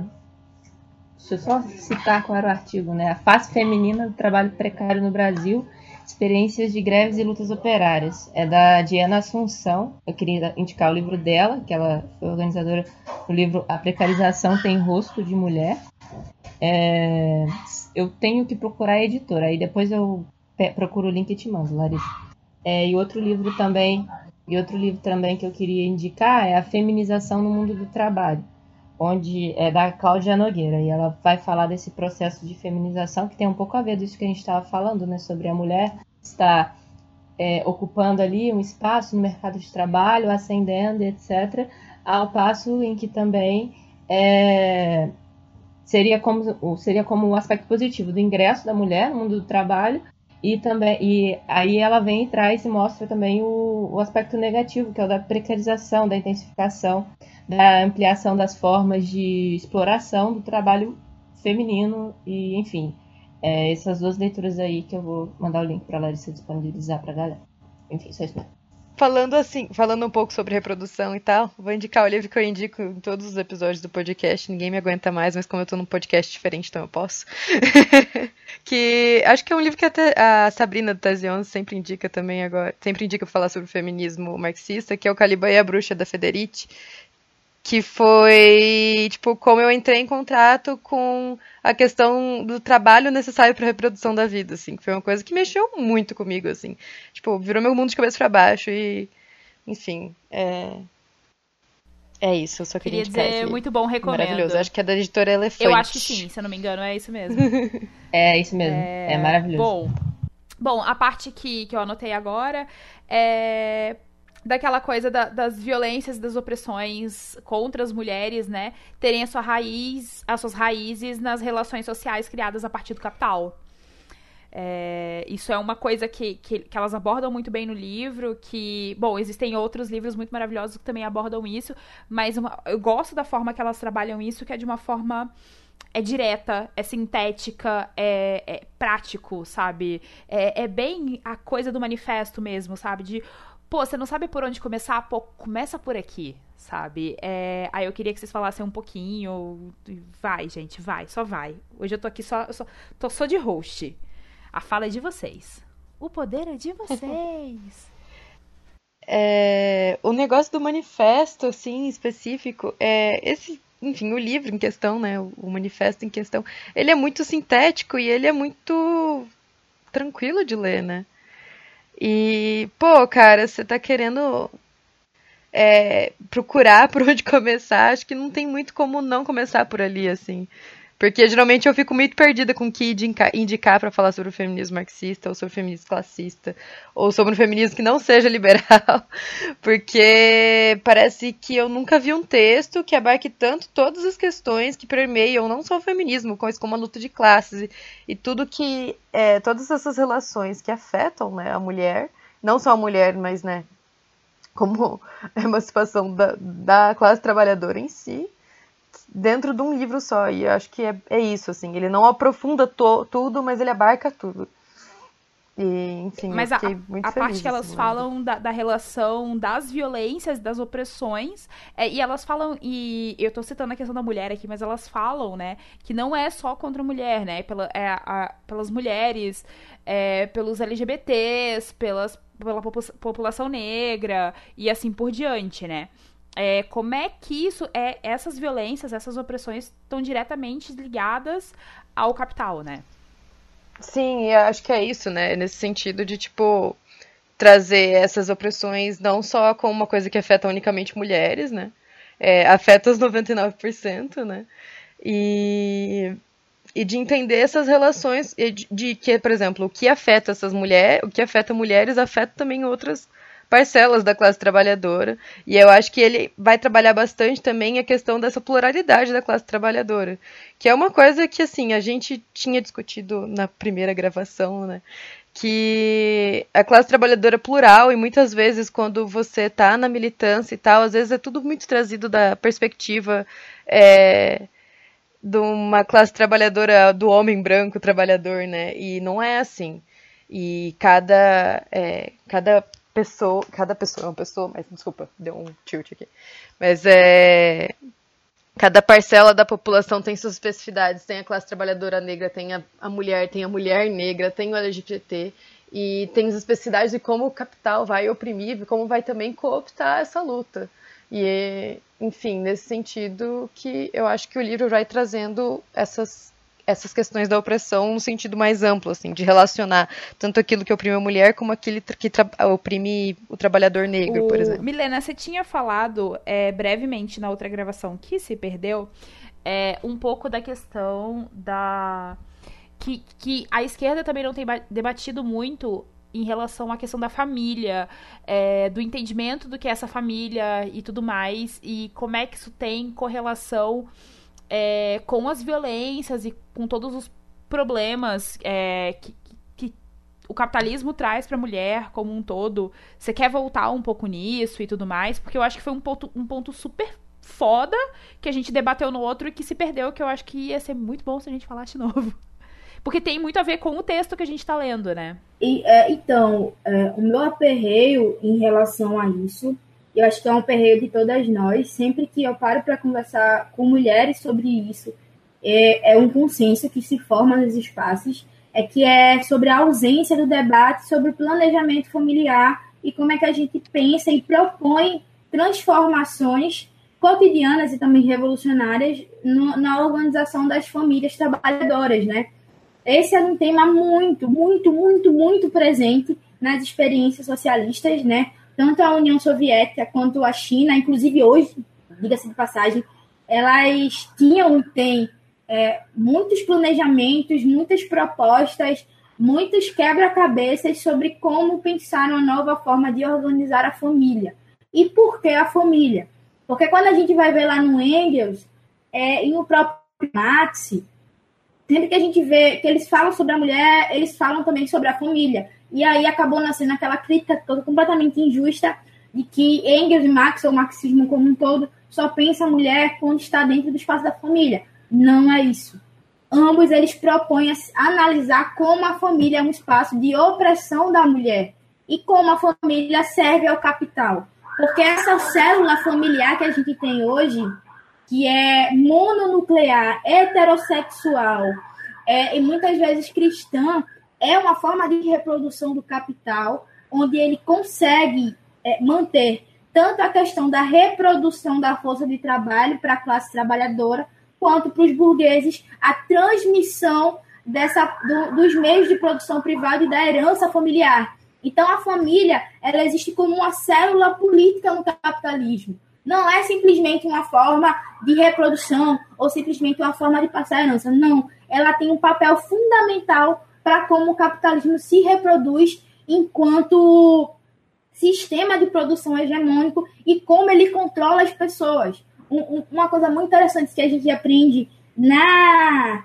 nas licenciaturas é essa divisão entre a educação formal e a educação informal que a gente, enquanto professor, a gente tem a missão de lidar principalmente com a educação formal e assimilar alguns instrumentos da educação informal que ajudem no processo de ensino-aprendizagem. Existem vários debates sobre isso, mas a questão é que o que a gente chama de senso comum nasce muitas vezes no meio informal, né? nessa educação familiar, que é fundamental para como os sujeitos femininos e masculinos se entendem no mundo do trabalho, se entendem nas suas relações afetivas se entendem nas suas relações é, aleatórias e diversas e de como o próprio capital ele faz esse instrumento da família como uma forma de se autoafirmar. Hoje, as famílias não são reacionárias porque foi colocado um vírus na cabeça das pessoas. Não, é porque a forma que a gente organiza essa família é, que a gente tem hoje, como eu falei, mononuclear, papai, mamãe, filhos, monogama, monogâmica e heterossexual tem uma função política tremenda. E quando a gente deixou de falar sobre isso, de propor sobre isso, de estudar sobre isso, principalmente nos países de capitalismo dependente, que estão nas periferias do capital, se formou um grande problema. Porque cada vez mais é, as tendências liberais, reacionárias e conservadoras foram ocupando esse papel de pensar a família. Tanto é que tem uma coisa muito interessante. Hoje o movimento social, inclusive os conservadores e racionais que não se chamam de movimento social, mas são de fato uma igreja, é uma forma de organização da classe trabalhadora, por mais, por mais que seja conservadora, mas é, são eles que pautam a família. Eles que falam a defesa da família. Por quê? Porque a gente deixou de falar sobre isso publicamente. E existe um temor de pensar a família. Porque necessariamente associou-se que pensar a família é pensar teorias reacionárias e conservadoras. E que hoje a gente tem que superar essas relações. De fato, tem. Mas nada é superado sem ser analisado e sem propor instrumentos de transformação. Então, como é que você chega para uma mulher trabalhadora hoje que tem na sua casa o seu lugar de descanso, o seu lugar afetivo, o seu lugar, enfim, de que ela se sente parcialmente segura, porque a gente sabe que não é totalmente, mas parcialmente segura, e falar para ela que não é importante debater família ou que a gente fala da família depois. Não rola. E é por isso, por exemplo, que igrejas pentecostais e neopentecostais conseguem entrar tanto nas favelas e nos subúrbios. Por quê? Porque eles pensam a organização familiar. Não é somente a organização das mulheres. Não é somente a organização dos homens. Mas é como você, enquanto homem, você, enquanto mulher, você, enquanto jovem, você, enquanto criança, vai contribuir para a sua família. E a gente deixou de falar sobre isso. E como a gente sabe, não existe lugar vazio na política. Onde a gente não está, os nossos inimigos estão. E hoje eles pautam a família como sendo uma desgraça, extremamente violenta, extremamente catastrófica, e conseguem sim, simplesmente vencer pelo cansaço de que essa é a única forma de família. Não é. União Soviética está aí para mostrar que existem alternativas, a China está aí para mostrar que existem alternativas, até o próprio Vietnã, nas, nos escritos, que são poucos, mas que chegam até a gente, está aí para mostrar que existe alternativa, e principalmente Cuba nossa querida Cuba hoje tem uma experiência fundamental e que todo fe... toda feminista e todo marxista que minimamente seja comprometido com a Revolução Brasileira ou com o mínimo de sobrevivência da classe trabalhadora tem que estudar. Cuba hoje, para o Ocidente, principalmente para a América Latina, é referência de como é que a gente tem que pensar a família em combate ao capitalismo e como uma forma de organizar a classe trabalhadora. Então é isso. Ou a gente fala sobre a família, ou os reaças vão continuar sempre é, monopolizando elas. É isso. É uma, um comentário que eu queria fazer, que eu acho importante pontuar, porque pode ser que surja um anarcocapitalista do nada, né? Ou talvez uma Libfem apareça aí e. Ué, mas vocês estão falando que o capitalismo inventou a subordinação das mulheres, a opressão das mulheres? Não. Inclusive, as autoras colocam muito bem isso. E, bom, bom, pelo menos as leituras que eu tenho, eu nunca li ninguém dizendo que foi o capitalismo que inventou. Muito pelo contrário essa, é, essa subordinação ela existiu sob diversas formas em todas as sociedades anteriores. O capitalismo que ele fez foi estabelecer outros modelos, né, é, chamados modernos, é, de sexismo, de sexismo, que são sustentados por essas novas estruturas institucionais. Então, o movimento que ele fez, que foi fundamental, foi separar a produção de pessoas da obtenção de lucro e atribuir o primeiro trabalho às mulheres e subordiná-lo ao segundo. E aí, o que até as autoras chamam de golpe, eu achei interessante, com esse golpe o capitalismo ele reinventa a opressão das mulheres e ao mesmo tempo ele vira o mundo né, de cabeça para baixo. Era só uma observação a ser feita. Quer dizer que a gente não está dizendo isso, né? E sempre isso. aparece alguém para é... Não, isso que a Milena falou de que a gente tem que retomar as discussões a respeito da família é, nossa, é essencial. É, visto que a organização da família e o trabalho das mulheres dentro da família ocupam uma centralidade na vida delas e na personalidade, enfim, é, no planejamento, em tudo, que não, não tem como você negar. Não tem como você negar a importância da família na constituição das, das mulheres, assim, principalmente das mulheres da classe trabalhadora. Em relação à opressão das mulheres no capitalismo, como a Mari falou, isso, eu nunca vi nenhum comunista falar que, que o capitalismo inicia a opressão contra as mulheres. O capitalismo faz, ele se apropria, ele, né, ele, se, ele tem uma série de alicerces, o patriarcado é um deles, o racismo é outro, e ele leva essa exploração ao número de um milhão, assim. No livro da Federici, que, é, que a Lívia indicou, ela faz uma retomada a respeito da acumulação primitiva e como se dá a exploração e a opressão das mulheres dentro da, da do processo de acumulação primitiva para, para o estabelecimento do capitalismo. Então, o capitalismo ele não inicia a opressão feminina, mas ele se estabelece a partir dela. E. Bom, E aí, quando a gente está falando do, da família, da questão do trabalho doméstico e da questão do que no livro eles chamam de reprodução social, mas que aí eu associo, eu não sei se é a mesma coisa, mas eu associo com o conceito de trabalho reprodutivo que a Federici traz em algumas das obras dela. É, é isso, como a Mari falou, ele é, separa os trabalhos entre uma esfera produtiva e uma esfera reprodutiva, ele subordina as mulheres a essa segunda esfera e a primeira quando necessário. E essa esfera, essa esfera de reprodução passa a ter uma, é, passa a ter uma posição de. de. Ai, enfim, passa a ter uma, uma, uma posição que determina muitas coisas na vida das mulheres. Então, essa discussão de família, a partir de, dessa, desse entendimento das mulheres como subordinadas à reprodução social, é essencial. Tem um livro da Federici que vai ser traduzido agora pela editora Elefante também, que é, eu acho que é O Ponto Zero da Revolução, que é uma série de, de escritos dela. É, não é um livro, é um compilado, né? De vários artigos que ela escreve a partir da questão da, da do trabalho reprodutivo, do trabalho doméstico. E ela fala que na sociedade capitalista você passa uma vida inteira tentando adequar a mulher a cumprir um certo papel que tem como raiz o trabalho doméstico. Então você passa a vida inteira de uma mulher tentando fazer com que ela se adeque a algo é, que tem impactos surreais na vida dela, assim. Enfim, e é uma discussão que a gente não pode negar enquanto comunista. Ai, fala da Milena. Me, me senti muito contemplada. Obrigada, Milena. Sobre. sobre rapidinho. Sobre o. Eu queria até citar partes do livro agora. É, é porque é muito específico e vai ajudar na compreensão da, da coisa. É porque a, a Daniela falou sobre reprodução social, né? E eu destaquei dois trechos do livro que, que explicam mais, mais ou menos o que seria isso. Eu até deixei bem breve aqui. É, na página 52 tem uma parte em que elas falam assim. Elas estão lá no pós-fácil, elas estão explicando sobre os, as categorias que elas utilizaram. Aí, quando elas vão falar da reprodução social, elas dizem: o trabalho de reprodução de pessoas é, na verdade, vital e complexo. Essa atividade não apenas cria e mantém a vida no sentido biológico, ela também cria e mantém nossa capacidade de trabalhar, ou o que Marx chamou de força de trabalho. Isso significa moldar as pessoas com atitudes, disposições e valores, habilidades, competências e qualificações, entre aspas, certas.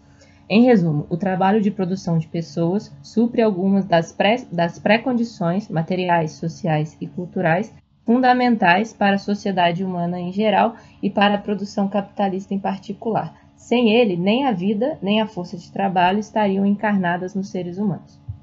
Aí lá, em seguida, na página 53, elas terminam concluindo esse raciocínio ali. Elas chegam e falam: pois na sociedade capitalista, a organização da reprodução social se baseia no gênero. Ela depende dos papéis de gênero e entrincheira-se na opressão de gênero.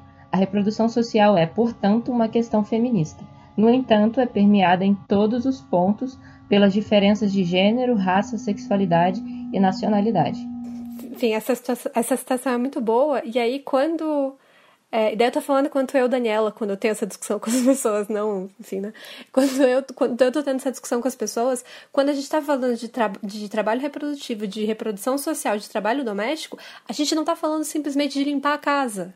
A gente não está simplesmente falando de cuidar dos filhos, a gente está falando de uma série de mobilização física e emocional que se tem dentro dessas atividades. De, por exemplo, como mulheres daí se estendendo para outras, outras outros campos da vida. Mulheres na militância, por exemplo, acabam ficando com atividades voltadas ao planejamento. Acabam pensando e organizando e organizando os eventos e pensando tudo de uma forma que os homens não pensam, não porque eles não têm essa capacidade, mas é porque dentro da organização social, esse trabalho não é, não é, não é imposto a eles. Então a gente não está só falando do ato de limpar a casa, a gente está falando de uma série de, de, outras implicações, assim. E quando a gente está falando num contexto de Brasil, que é um país é, que se estabelece com mão de obra escrava, a gente não pode deixar de falar do impacto que isso causa nas mulheres negras. Que aí tinham que ter. Que aí, mesmo depois é, da abolição, é, enfim, mesmo depois da abolição da, escra da escravatura, da escravatura, escravidão, gente, desculpa, não funciona essa hora da noite mais. Escravi, escravidão, escravatura, não. Fica tranquilo, vai, vai, pode ir, vai. O importante é estabelecer comunicação. Gente, depois das 10 horas da noite eu acabei, assim, não consigo. É, enfim, das mulheres negras que mesmo depois da, é, da abolição ainda tem que tiveram que su submeter a jornadas triplas de trabalho.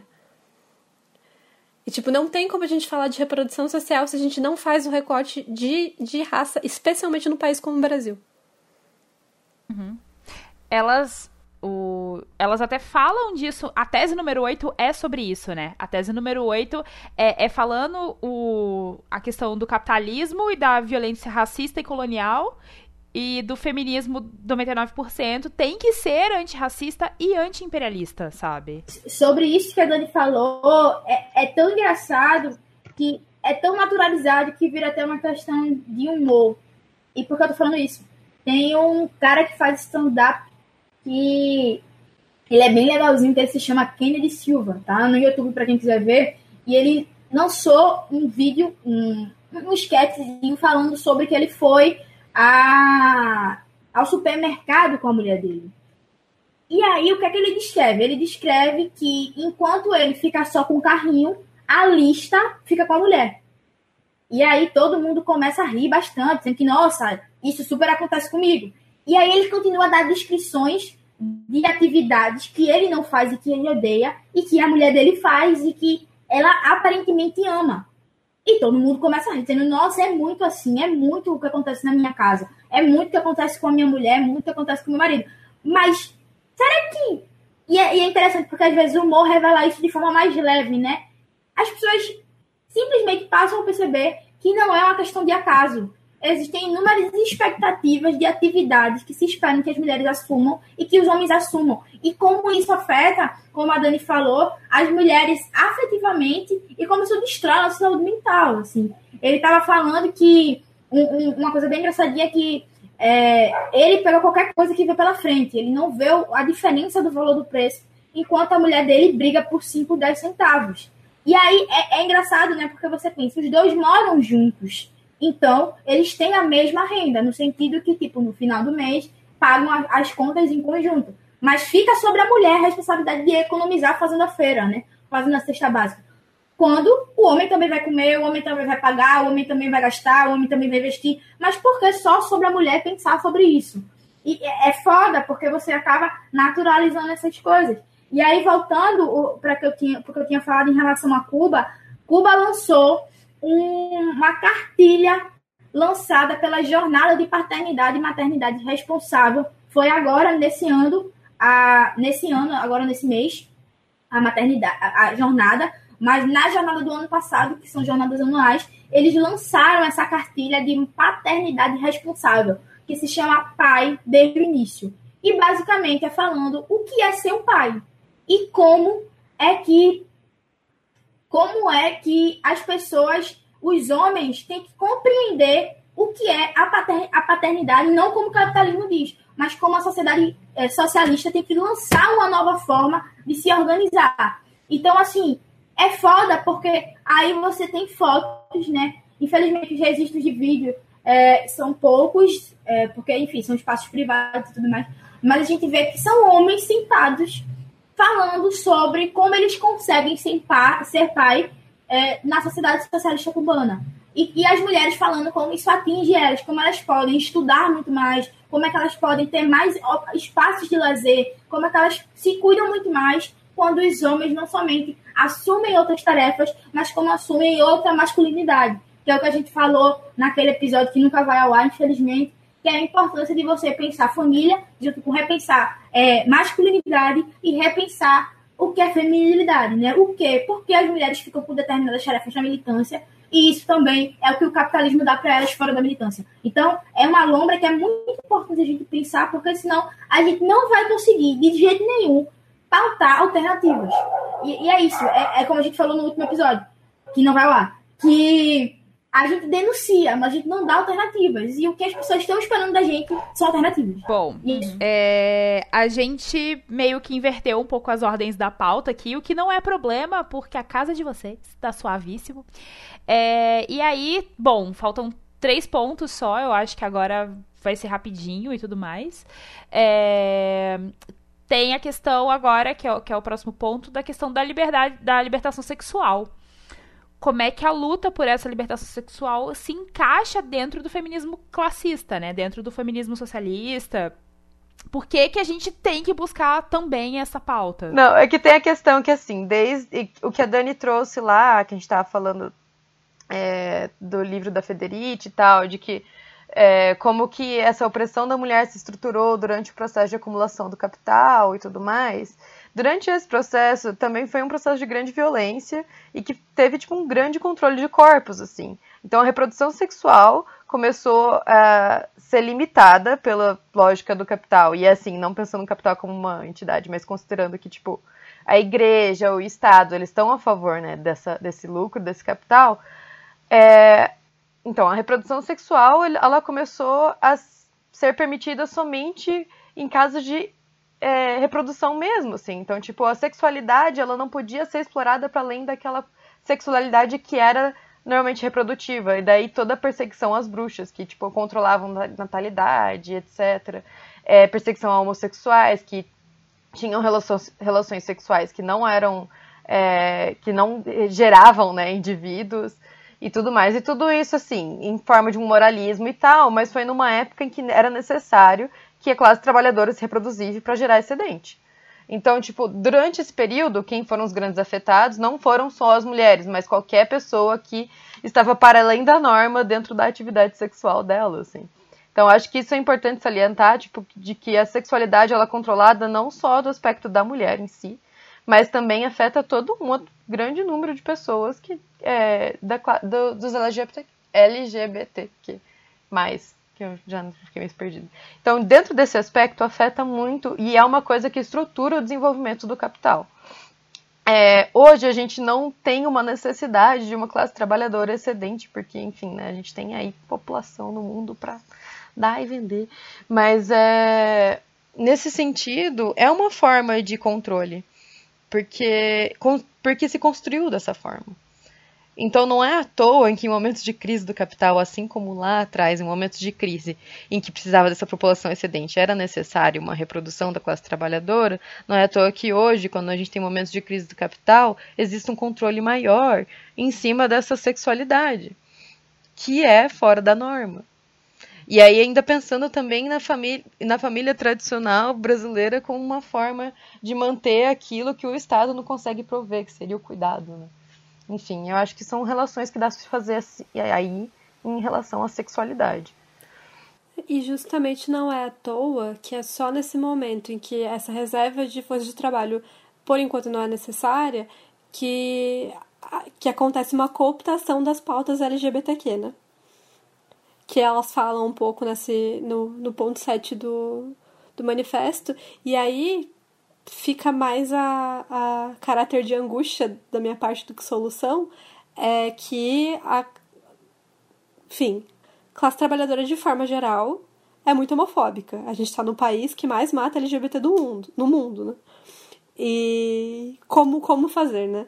Como não deixar que o capital faça essa cooptação, os movimentos liberais façam essa cooptação do movimento LGBTQ, LGBTQ das pessoas, LGBTQ, é, e ao mesmo tempo como fazer essa mediação com parte da classe trabalhadora que é homofóbica, né? Enfim, não sei, é mais Entendendo uma que- angústia da minha parte. né?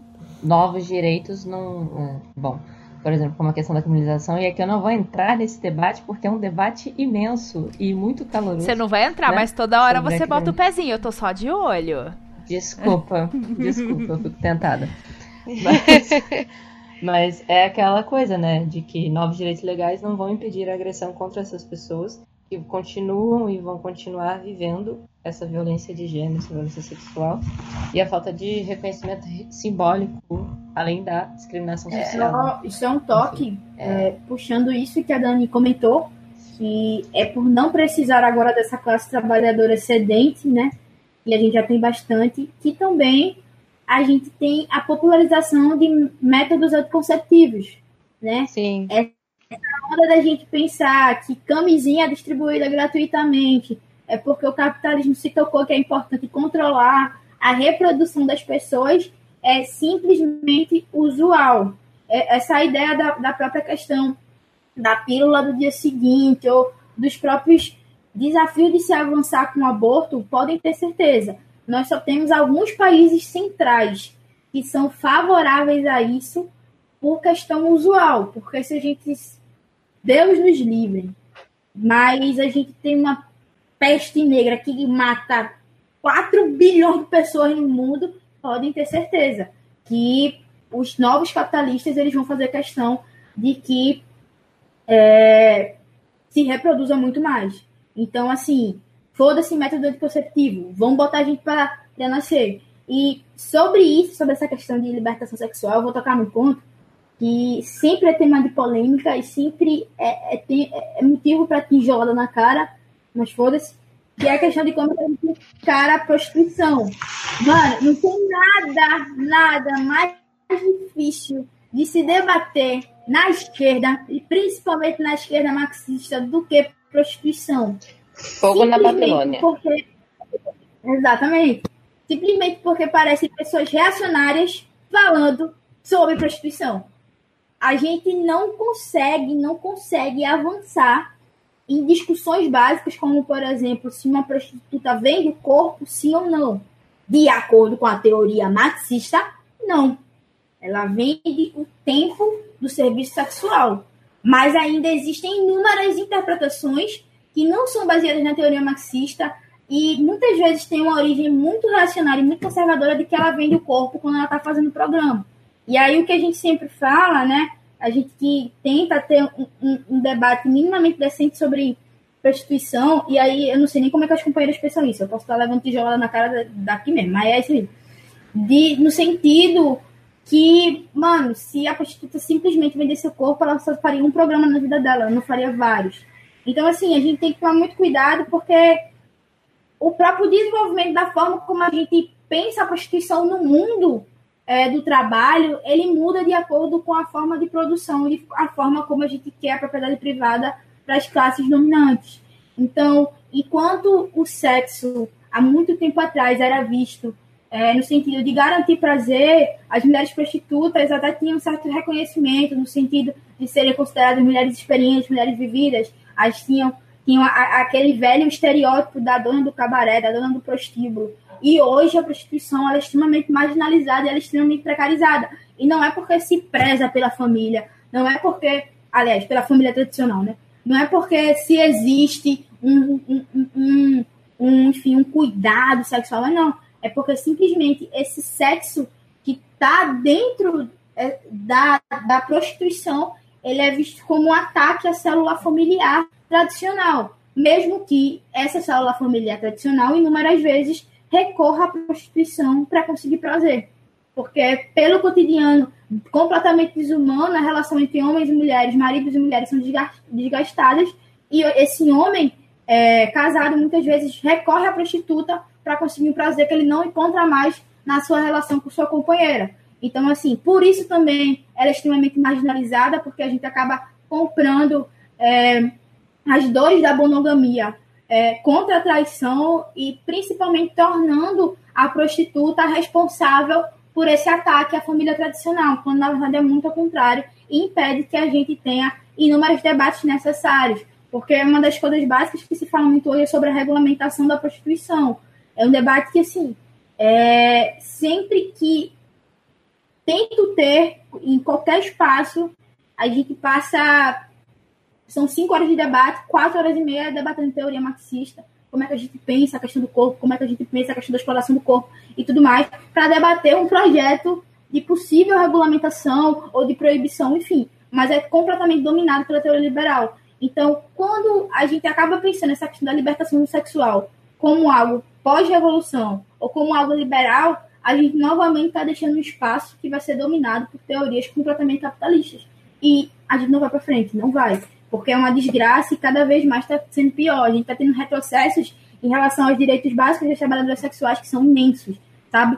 A, a própria mínima assistência do SUS em relação a essas mulheres com a questão dos antivirais, dos acompanhamentos de pesquisa estão caindo. E a gente simplesmente não fala nada porque a gente tem medo, como não tem ódio de falar sobre prostituição. E é uma questão urgente que a gente precisa assumir, porque o capital não nos dá, não nos dá outra escolha. E é isso.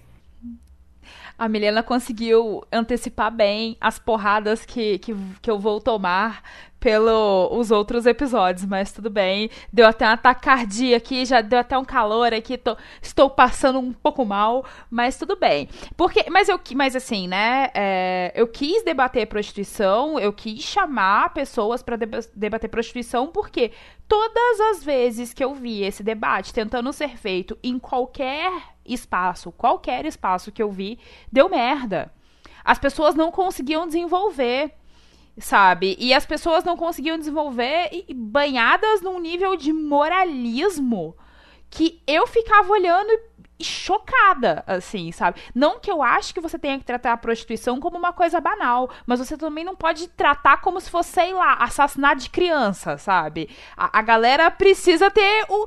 A, a pessoa tem que pelo menos debater. O debate tem que ser feito sabe? Se aquele debate não, não foi executado é, da, da, maneira correta, esse debate pode ser refeito depois, mas assim, tem que começar de algum lugar, entende? E eu sinto uma falta absurda disso. Mas eu tô antecipando pauta de outro episódio. Vamos voltar aqui pro episódio aqui. Deixa eu fazer mais um comentário. Não saindo, eu não vou entrar na prostituição, prostituição eu juro. Mas eu acho que eu, eu tô super contemplada por você e pela Milena, assim. Eu acho que é um debate que tem que ser feito, porque enquanto não tá sendo feito, tem um monte de trabalhadora sexual se fudendo aí. E, enfim, é, sem direito nenhum e extremamente apagado, assim, da história e do, da política. É, mas em relação à sexualidade ainda um pouco, eu acho, e, e, falando um pouco sobre o corpo mesmo, a própria relação da mulher com o próprio corpo é uma coisa que foi cooptada, assim, pelo, pelo desenvolvimento do capital e pela necessidade desse controle da sexualidade, né? Que era aquilo que eu falei lá no início, assim, tipo, tinha as bruxas lá que conseguiam é, trabalhar formas de controlar a natalidade, de usar métodos de usar métodos contraceptivos, de praticarem abortos, de passarem remédios para outras mulheres e etc. E, a, e, conhecer os próprios ciclos dos próprios corpos foi uma coisa que foi extremamente cooptada. E aí hoje a mulher não sabe como funciona o próprio corpo. E não entende que tipo, o corpo é cíclico, que, que ela vai menstruar, e não entende qual é a relação da menstruação com a gravidez. Tem mulher que não entende, mulher da classe trabalhadora que não sabe o que está acontecendo com o próprio corpo. E aí tem vários filhos e não consegue fazer planejamento familiar. E isso é uma coisa que, assim, foi cooptada, era uma coisa que a gente tinha conhecimento e não tem. E aí a gente vai lá, assim, top de, tipo, é, pílula anticoncepcional e não sabe quais são os efeitos disso no próprio corpo. E, enfim, eu fico putaça com isso. Sem falar, assim, falando num aspecto mais amplo de gênero e, e sexualidade, e entrando em outro ponto igualmente polêmico, mas, por exemplo, quando a gente pensa em quais são as formas legítimas, né, de, de se relacionar e, e coisa assim, de, de, de gênero, de, de, enfim, de existência, quais são as legítimas formas de existência dentro desse sistema, a gente encontra alguns padrões, mas aí a gente se depara, por exemplo, com contradições, como, por exemplo, gente, o cachorro fundo não é a Ramona, é o cachorro Não adianta. Como diz Milena, cala a boca, macho. Exatamente. Calem a boca, macho, são vários. Mas enfim. É, a gente se depara com contradições, como por exemplo, a indústria da pornografia. Para a indústria da pornografia, a homossexualidade é uma coisa extremamente lucrativa, né? Mas, é, para a sociedade em geral, são, são coisas assim, é, indesejadas. Né? Enfim, só não vou entrar nessa, nessa parada não, mas só citando. E só para só pra terminar a citação, é, tem o clássico documentário Comunistas Transam Melhor, né? Que fala exatamente sobre a realidade da vida sexual é, de homens e mulheres no lado da Alemanha socialista. E basicamente é um documentário que traz, que ele é feito a partir de alguns estudos é, dos centros sexuais que eram inúmeros, é, nas experiências socialistas, né? Porque eles se preocupavam muito em pensar essa questão da sexualidade.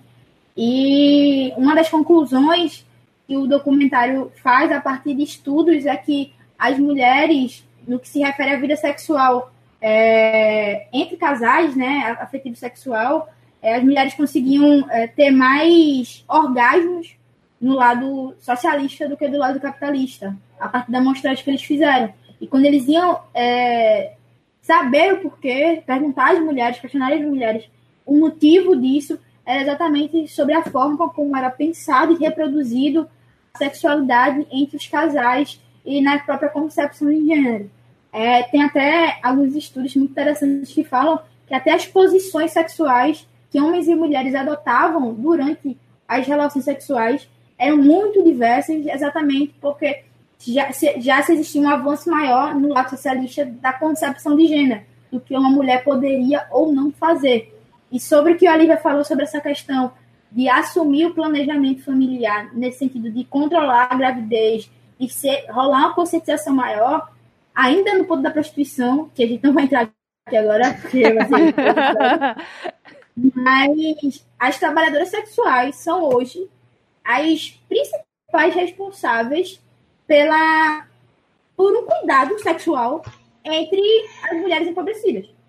É, não, não sei em outras regiões, mas muitas prostitutas, por terem o auxílio, por terem a presença né, de alguns é, agentes do SUS, ou pela própria experiência do mundo do trabalho dela com a vida sexual, elas sabem de inúmeros métodos contraceptivos, saca? Elas sabem de inúmeras formas de cuidados para não contrair doenças sexualmente transmissíveis. Elas têm noção de como é que se pensa isso. Não é à toa que na Associação das Prostitutas, das Trabalhadoras Sexuais, em alguns estados, aqui em Recife tem, elas são organizadas, as, as prostitutas da, da, da, da associação, elas só fazem programa com camisinha. Elas não fazem programa sem camisinha. Porque além da autoproteção, elas também querem dar o exemplo para outras prostitutas. No sentido que camisinha é importante porque garante a sua própria segurança no trabalho. E aí a gente tem histórias incríveis, incríveis, de como essas trabalhadoras sexuais conseguiram sensibilizar a categoria dela de que ó, é importante ter esse cuidado. Coisa que ela não, aprendi, não aprendeu em casa com o pai, com a, mãe, com a mãe, ela aprendeu na prostituição. Então, assim, como negar que isso não é uma organização de trabalho? Mas enfim, isso é porrada para outra hora. Pois é.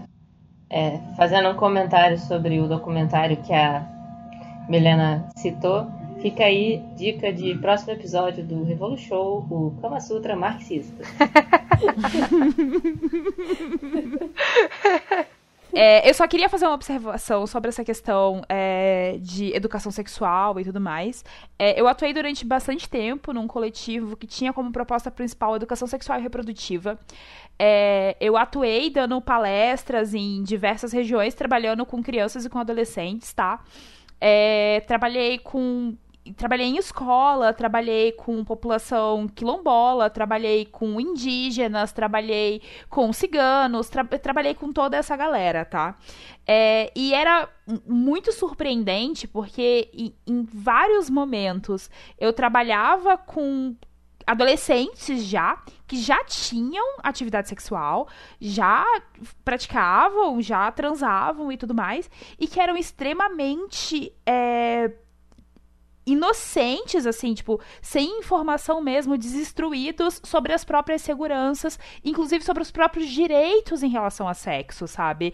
É, eu acompanhei diversos casos, diversos casos, de pessoas que entenderam que estavam sofrendo abuso depois de, palestra, de palestra que eu dei, de menina que, que entendeu diversos problemas, de pessoas que foram fazer exame para ver se estava com algum problema, se estava com alguma doença sexualmente transmissível, porque se sequer sabia disso, é, que, que sabe? Então, assim, é, é uma coisa muito absurda de como isso não é falado, isso não é trabalhado, isso é tabu. Toda vez que eu falava que eu atuava com isso, rolava é, de alguma parte de algumas pessoas um discurso muito próximo do é, do, do, dos conservadores já, mas você não tem que trabalhar isso, você não tem que atuar isso, isso não é, não é função, sabe? Dentro da militância, de modo geral. Isso, eu já escutei alguns tipos de discurso como esse, assim. É, e eu lembro uma vez, a Mari, a Mari tava, isso era um, foi um projeto de um outro coletivo que eu fazia parte, que eu construí junto com a Mari, com, com a Letícia, com umas meninas em Volta Redonda, um puta coletivo foda. E na, a gente fez várias, várias. É, a gente pegou vários materiais, pegou vários textos, fizemos vários textos para distribuir no 8 de março. E um dos textos foi extremamente complexo da gente conseguir fazer, porque basicamente eu fui estruturar um texto de como seria é, sexo seguro entre mulheres. É, porque a gente não achava material sobre o assunto. A gente teve uma dificuldade absurda para achar material. Quando eu fiz a cartilha, é, eu entrei em contato com, com várias associações de, de mulheres lésbicas para pegar mais informação, para construir junto com elas. E é uma parada assim que não é pensada sabe? É, é saúde sexual, é para a população LGBT, de modo geral, não é pensada, não é trabalhada, não é considerada. É, quando você vai fazer principalmente entre mulheres. É, e aí, uma outra coisa que eu fiquei. Que, que eu fui, né? A gente foi atrás de método, métodos contraceptivos, camisinhas femininas e masculinas para colocar nos kits e a gente não conseguiu camisinhas femininas, porque. E eu fui descobrir isso é, conversando com, com as mulheres que, que trabalhavam com esse processo de distribuição, que elas falavam que as masculinas não tinham problema nenhum elas distribuírem em caixas e tudo mais, mas elas não conseguiam fazer isso com as femininas, porque elas recebiam muito pouco, porque o Estado não fornece, eles mandam, tipo, um, um número risível, um número muito pequeno, e que esse pequeno número é reservado para as prostitutas, porque elas usam durante, é, pelo que elas me explicaram e pelo que eu conversei também com, com, algumas prostitutas, quando o cliente não quer usar, elas colocam a feminina e jogam um caô que, ah, então eu não estou usando, mas elas estão usando a feminina. E eu fico pensando, meu irmão, o cara não consegue nem ver que, que, que não, não tá não, não tá negócio, né? Mas tudo bem. É, bom, e aí eu queria fazer essas observações, porque assim, é, é uma coisa que ficou muito óbvia para mim e pra Mari, quando a gente tava construindo essas cartilhas e fazendo esses materiais, é o total descaso, sabe? É, que, que não é trabalhado, não é estudado, sabe? As pessoas não pesquisam, as pessoas não se interessam. E assim, é uma parte da população trabalhadora, é uma parte da classe trabalhadora, é uma parte considerável que não é sequer pensada num, assunto tão importante quanto direito sexual, sabe? Eu lembro, eu lembro, eu lembro que já tem, tem uma ONG LGBT daqui da, da cidade da região que já chegou. Atualmente eles, eles colocam, quando eles fazem a semana da. É, eles fazem vários eventos, né, e tal, para falar sobre a população LGBT e etc. Mas já tiveram vezes em que eles faziam, por exemplo, a Semana da Saúde Sexual da População LGBT, onde não tinha uma mesa para se falar da saúde da mulher, é, da mulher LGBT, não, não tinha. Agora, eu vou para um outro ponto. Na verdade, são dois pontos interligados, né? Porque a gente já tá finalizando, porque a gente vai estar tá quase duas horas de, de, de episódio, são quase meia-noite. Vocês vão me matar. Peço perdão pelo vacilo. É, e são dois, duas perguntas, na verdade, né? São duas questões que estão interligadas. A primeira é tipo, tá, a gente falou muito sobre esse feminismo para os 99, esse essa nova onda, essa nova proposta, esse feminismo que bate de frente com o liberalismo, mas como é que a gente estrutura um movimento feminista que seja internacionalista, ambientalista, antirracista, antiimperialista e anticapitalista, sabe? Como é que é, como se estrutura esse movimento? E em paralelo a isso, quais são os caminhos que a gente tem que trilhar para que esse feminismo dos 99 alcance de fato os 99%? Eu acho Inclusive, Difícil, né? Até acho que isso dialoga um pouquinho com aquilo que eu tava conversando com você outro dia. Sobre, tipo, eu achei tão maneiro, tão bacana a, a proposta da, da, do manifesto e tal. E eu acharia muito foda e mais interessante ainda se rolassem manifestos do, do assim, produtos desse manifesto, sabe? Tipo, o manifesto do, do feminismo os 99% na América Latina, uma coisa mais regionalizada, mais contextualizada, sabe? Mas aí também é, é, tem a ver também um pouco com aquilo que eu também falei com você sobre o, esse manifesto, por exemplo, na mão de feministas, ativistas de organizações, ser instrumento, né? Tipo, é como, acho que a Lívia estava comentando sobre como esse manifesto consegue sintetizar várias questões que a gente fica tentando juntar e explicar para as pessoas com assim, sabe, fica dando tanta volta para explicar e elas conseguiram condensar as coisas bem. Enfim, é, eu acho que agora a gente parte para um, beleza, a gente fez uma leitura, é assim que as coisas estão desenhadas, mas o que fazer, né? Nesse momento, não é Lenin que, que vai dizer que agora, mas... Eu acho que existem alguns dilemas gerais para a gente pensar que vão além do feminismo e que acabam impactando a esquerda de modo geral. e que alguns estão presentes também no marxismo, mas alguns a gente já conseguiu superar é, de maneira concreta. Por exemplo, o internacionalismo. Como é que a gente consegue pensar em causas internacionais? Quais são os exemplos que a gente tem que a gente pode incorporar para o nosso feminismo aqui, brasileiro e latino-americano? Por exemplo, mulheres que têm muito pressão para a gente são as mulheres palestinas. Hoje, a gente tem uma, uma rede de solidariedade palestina concreta que é muito forte, né?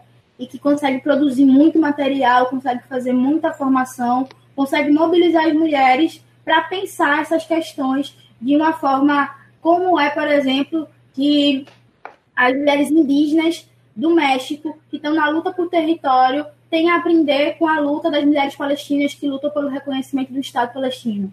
Isso elas conseguem implementar muito bem, e eu acho que a gente tem que ser mais humilde e bater cabeça para elas no sentido de que, porra, a gente tem que aprender com elas, tem que ir atrás delas. Acho que a gente, quando a gente pensa assim, como fazer, a gente tem o mal liberal de querer inventar a roda.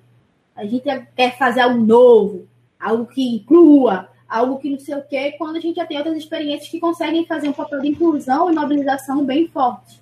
Sobre a questão ambiental, para o Brasil, assim, pensando em pontos que sensibilizam, né, que podem mobilizar. A gente teve a questão do pré-sal, que foi pensada de um lado muito econômico, mas que também tem uma questão ambiental fundamental, porque a Petrobras, enquanto empresa nacional, é, está com um capital, enfim, misto, mas ela ainda tem um papel muito grande de preservação ambiental na forma como ela explora o meio ambiente, da forma como ela explora o, o petróleo.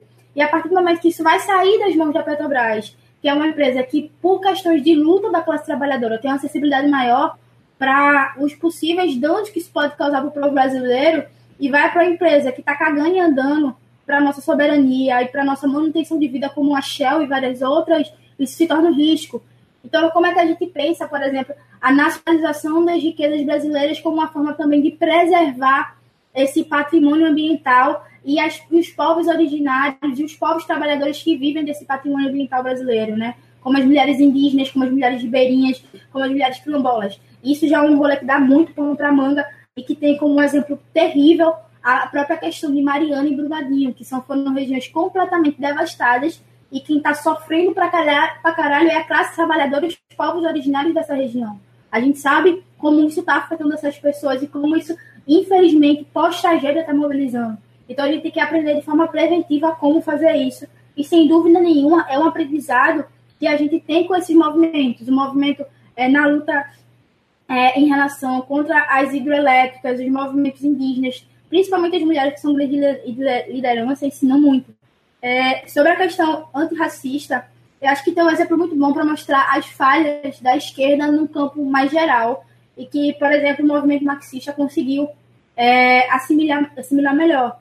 Por exemplo, a questão da ocupação do Haiti, da intervenção militar no Haiti, que foi a MINUSTA, e que o governo brasileiro, no governo Lula, Dilma, até o governo Temer, né, é, participaram. A gente enviou tropas, a gente investiu quase um bilhão de reais é, numa missão que foi completamente catastrófica e que acabou rendendo inúmeros processos contra distratos de direitos humanos, né, de crimes contra a humanidade cometidos por soldados brasileiros. E aí, as mulheres do Haiti fizeram inúmeros levantes contra a presença das tropas militares, é, tanto estadunidenses quanto brasileiras lá. E são mulheres que têm muito a ensinar para a gente, tanto nesse sentido de combate ao anti-imperialismo, como também pensar novas questões raciais. Porque muitas vezes, quando a gente a está acostumado a pensar uma forma racial, muito pelaquela teoria trazida dos Estados Unidos, né? Que é esse negro, esse movimento negro é, com uma perspectiva, às vezes, neoliberal, às vezes um pouco mais afrocentrado, mas que pouco tem de latino-americano. E a gente tem que pensar sobre isso, porque principalmente o feminismo são os setores mais sensíveis a propostas concretas e que a esquerda acaba assimilando. Então, assim, no, no total, é não querer inventar a roda e ir atrás de quem já tem acúmulo concreto sobre isso para tentar reproduzir aqui.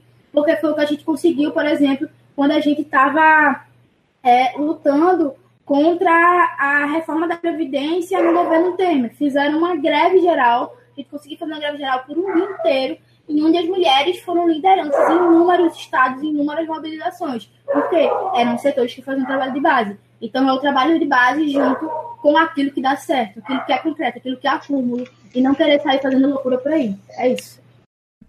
Mas assim, eu acho que esse ponto que a Milena fala, é, para mim, é, é um ponto essencial, assim. É, do beleza, como é que a gente vai estruturar esse movimento, como é que a gente vai fazer chegar aos 99%. A gente tem exemplos maravilhosos pelo mundo inteiro. A gente tem exemplos, assim, sabe, não só falando do movimento feminista, tá? Mas especialmente o movimento de mulheres, assim. É, você, a gente tá tendo exemplos incríveis de mulheres incríveis fazendo lutas diversas, assim. A gente já tem exemplo suficiente também, assim, sabe? Você tem as argentinas aqui do lado, gente, pelo amor de Deus, sabe? É. Você tá aqui, tá aqui do lado, aqui, ó. É. Aí, a gente tem exemplos incríveis, assim. É, é a gente. É, é, isso que a Milena falou, sabe? Parar de querer inventar a roda e pegar exemplos, pegar o que dá certo, pegar o que funciona, sabe? A gente tem as mulheres na Índia fazendo projetos incríveis, as mulheres mexicanas, você tem, sabe? Assim, não, eu, se eu for ficar dando exemplo, a gente vai ficar nisso, mas três horas de episódio citando exemplo, por exemplo, porque que é do caralho. Assim. É... Então, eu tô assim, isso que ela fala eu acho que é essencial. Eu acho que o caminho é esse. A gente vê o que, que tá dando certo. Como é que a gente pega esse exemplo que tá dando certo? Que, pô, deu certo na Índia, deu certo na, no, na Palestina, deu certo no México. Como é que a gente isso aplica pra realidade brasileira? Como é que a gente consegue fazer esse projeto aqui? Como é que faz, sabe, ter, tacar fogo aqui, sabe? Porque o negócio é esse. É, então, Bom, eu já falei demais aqui, assim. E, e assim, de, sem querer fazer mais jabá por livro que eu já tô fazendo, apesar, afinal, se e, e, tipo, é sério, quando eu li o livro, eu comentei com o Zamiliano, tipo, eu tô falando muito dele aqui, né, porque tô, ele vai ser o editor, ele vai ver, ele vai lembrar que eu falei disso com ele. É, eu falei, tipo, cara, é, ele falou, porra, você gostou do livro? Eu falei assim, cara, eu amei esse livro, eu quero que todo mundo leia esse livro. E aí, aí eu fui falando ele, porra, eu vou comprar. Eu falei, cara, não compra só pra você, compra pra sua namorada, porque eu tenho certeza que ela vai amar, assim, sabe? Então, assim, é, é, um livro que, tipo, eu achei que. Tipo, eu tava num momento meio jururu, assim, sabe? Meio o que fazer. E aí, esse livro foi, tipo, sabe? Aquela. Aquele banho que você toma pra, pra te dar um gás, assim, sabe?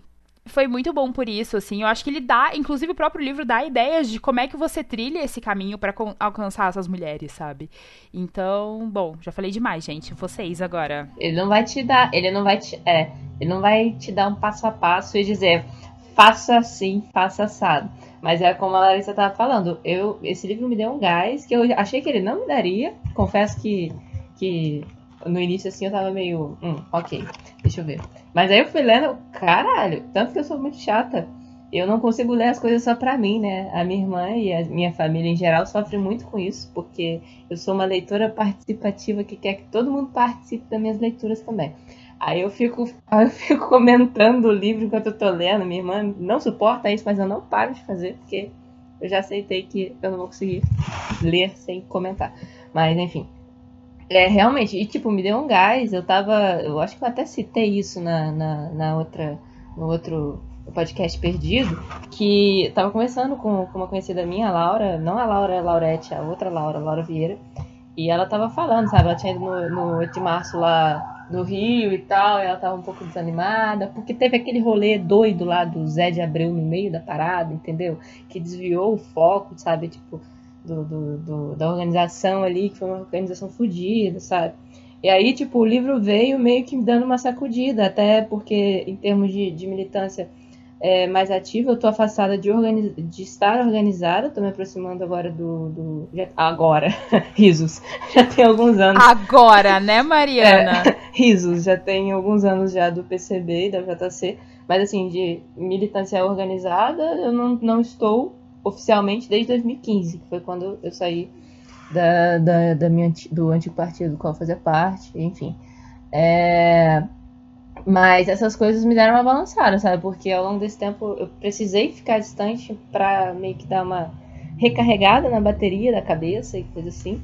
Mas isso, sabe? Mas querendo ou não, quando você vai ficando distante assim, aí você passa a ler menos, etc. Só que, por exemplo, na faculdade, lá no através do centro acadêmico, eu fui meio que voltando a ter mais contato e estar tá mais ativa dessas questões. E o livro foi assim, um presente, na moral, muito bom. E eu espero que seja e que cause os mesmos efeitos em outras pessoas. Ele me deu um gás que eu não sentia, uma energia boa que eu não estava sentindo há muito tempo. Entendeu? E eu acho que isso é até parte daquele negócio que eu estava zoando, falando que eu estava empolgado, saindo debatendo com os outros, mas é porque eu fiquei realmente muito empolgado. Pior que eu fiquei do mesmo jeito, assim. Não é isso, né? Tipo, pelo menos para mim, o livro ele foi uma retomada de várias coisas, assim. E, enfim, eu tava super saturada com debate de gênero, porque eu escrevi minha monografia no assunto, assim. Daí eu tava bem, tipo, não quero mais. Mas aí agora. Desabafo, voltou, voltei à vida, tô com sangue nos olhos, quero voltar à discussão e tal. Daí isso foi bom nesse livro, por, por eu tratar de tantas coisas tão amplamente tipo, relacionar tanta coisa, sabe? Tipo, então isso foi muito bom. Acho, acho que isso descreve bem. Sangue nos olhos. Esse livro dá, ele deixa a gente com sangue nos olhos. Isso é perfeito. Isso que a Mari falou de querer participar, eu, eu tava lendo e tal. E, e, o Thiago tava aqui comigo e eu li, e eu tava, ele tava aqui, eu vou ler mais alta porque ele vai participar da leitura, porque sim, né? E aí eu ficava lendo e eu falava, Caralho, cara, olha isso que ela tá falando. Meu Deus do céu, que mulher! Que mulher, velho! Olha esse trecho aqui! Olha isso aqui! Nossa senhora, peraí que eu vou beber uma água. E aí eu saía, eu voltava eu botava a mão na cabeça e falava, puta merda! Olha isso daqui, velho! E ele começou a rir, assim, e ele começou a ter isso também. E, assim, foi, foi, foi uma parada muito sensacional, assim. Tipo, gente, não é jabá, eu juro. Tipo, juro. É sério. É, tipo, bom pra caralho. É, exatamente. A gente não tá aqui somente tentando vender. Somente tentando vender é ótimo. é... Leiam. Leiam mesmo. Em relação ao livro, eu acho que ele é um ótimo livro. Daí, pensando em atuações práticas, ele é um ótimo livro para ser é, lido em organização, em partido, em coletivo, principalmente, sei lá, coletivo de gênero, universidade que tá cheio, assim, é, que chega um monte de calor aqui não sabe o que fazer. Eu acho que fazer essa leitura junto, assim, nos coletivos, nas organizações, é bem produtivo. Eu não sabia o que esperar do livro, porque eu fico com o pé atrás com manifestos de forma geral, porque eles podem ser muito rasos, e esse livro não é. é ele tem ele é bastante rico, ele dá é, vontade de você se aprofundar nas informações que ele traz, isso é muito bom. É, eu sentia muita falta de algo organizado desse jeito em relação ao debate de gênero. Então, eu fiquei bem feliz de ter a oportunidade de ter lido esse livro. Então, obrigada, Lari, pelo convite, né? E aí, quando a gente pensa em o que fazer, eu acho que não existe outra saída senão a saída pela ação conjunta com a base, né? Pelo trabalho de base. Então, o que fazer é justamente continuar estudando, continuar tendo acúmulo, seja, seja em livro, seja na prática, sendo vendo é, atuações atuações que deram certo no passado, refazer a análise de conjuntura para o momento que está vivendo, mas sempre em conjunto com a base, senão, enfim, né? Não dá para dizer que a gente é marxista se não tiver trabalho de base. E eu acho um último elogio. lindo isso! um último elogio ao livro eu vou. Me... Enfim, não vou nada, vou falar mesmo, meu livro é bom. Mas é uma coisa que eu ia dizer agora. Que eu tô esquecendo. Parabéns, Maria. Lembrei. É muito didático, tipo assim, porque as pessoas leem tantas coisas o tempo todo. E você pensa, porra, vou ler um livro, aí tá, você pode ter preguiça. Não tenha preguiça, porque é uma leitura muito fluida, é muito didático. E não tem desculpa para você ficar enrolando essa leitura parada aí na sua É dinâmico, né, cara? É dinâmico e você vai lendo e você, caralho, só vai. É automático, só lendo pra saber. Bom, é, eu tava pensando em passar agora, tipo, pra gente fazer algumas sugestões de livros, autoras, o que, que a gente quiser sugerir, tá? Tá super aberto para as pessoas que brotaram aqui no Revolution estão escutando, tipo assim, pô, gostei muito desse episódio, quero estudar mais sobre isso, quero saber mais sobre isso. Que, que, onde é, sabe, que que eu recomendo? É, eu, tipo, além de recomendar esse próprio livro, que é bom pra caralho, então, tipo, sério, é maravilhoso. É, bom, o que, que vocês recomendam, gente? Tipo, eu vou recomendar mais coisas, eu tenho minha listinha básica de recomendação. Posso começar? À vontade. É, bom, pensando na, naquela discussão que a gente teve da mulher na questão do trabalho, no mercado de trabalho, na indústria de forma geral. Tem um documentário do Netflix que eu indico bastante. Ele não é um documentário é, marxista, ele vai para um viés meio progressista, mas acaba indo para um lado mais liberal da coisa, assim, chamado Verdadeiro Custo. Ele vai falar da situação, principalmente das trabalhadoras nas, na indústria têxtil, que é uma das indústrias tipo mais fodidas assim no sentido de exploração do trabalho feminino. Assim. Então acho que ele é bem bom para ter uma noção da classe trabalhadora feminina de forma geral. É... não inteiramente, né? Enfim, esse, recorte específico, mas enfim, dá para ter noção de várias coisas a partir disso. E aí de livro, é... a gente tinha falado no outro episódio que, que não vai ao ar, um livro da Safiotti, que é A Mulher na Sociedade de Classes, ele é bem bom. A Safiotti é uma marxista que estava escrevendo sobre gênero na ditadura sozinha. ela foi é, orientanda do Floresta Fernandes e, enfim, é bem massa esse livro. E aí um livro da Silvia Federici, que é uma autora marxista italiana que vai teve o, o pré teve começou agora o, a pré-venda do livro, então ele está mais barato pela editora Elefante. Olha só, estou fazendo propaganda sem ser paga, né? Editora Elefante me patrocina. É chamado O Ponto Zero da Revolução. Aí eu já li ele na, é, em inglês, né? Eu não sei como tá a versão em português agora, mas como é a edição que vai lançar agora, então essa que eu recomendo. Muito bom, muito bom. Quem que é a próxima que quer recomendar? Aproveitando já, aproveitando já o link da Federici, né? Já recomendei Caliban e a Bruxa, que, enfim, né, como a Dani já tinha colocado lá, vai pegar bastante o link entre o que a gente chama de trabalho reprodutivo, né, aquele trabalho necessário para a reprodução da classe trabalhadora, e com o início do capitalismo, o acúmulo de capital, etc. É um livro muito bom, meu Deus do céu. E também recomendando é, da Boi Tempo o Mulher, Estado, Revolução. É, esse livro é incrível, eu amo ele também.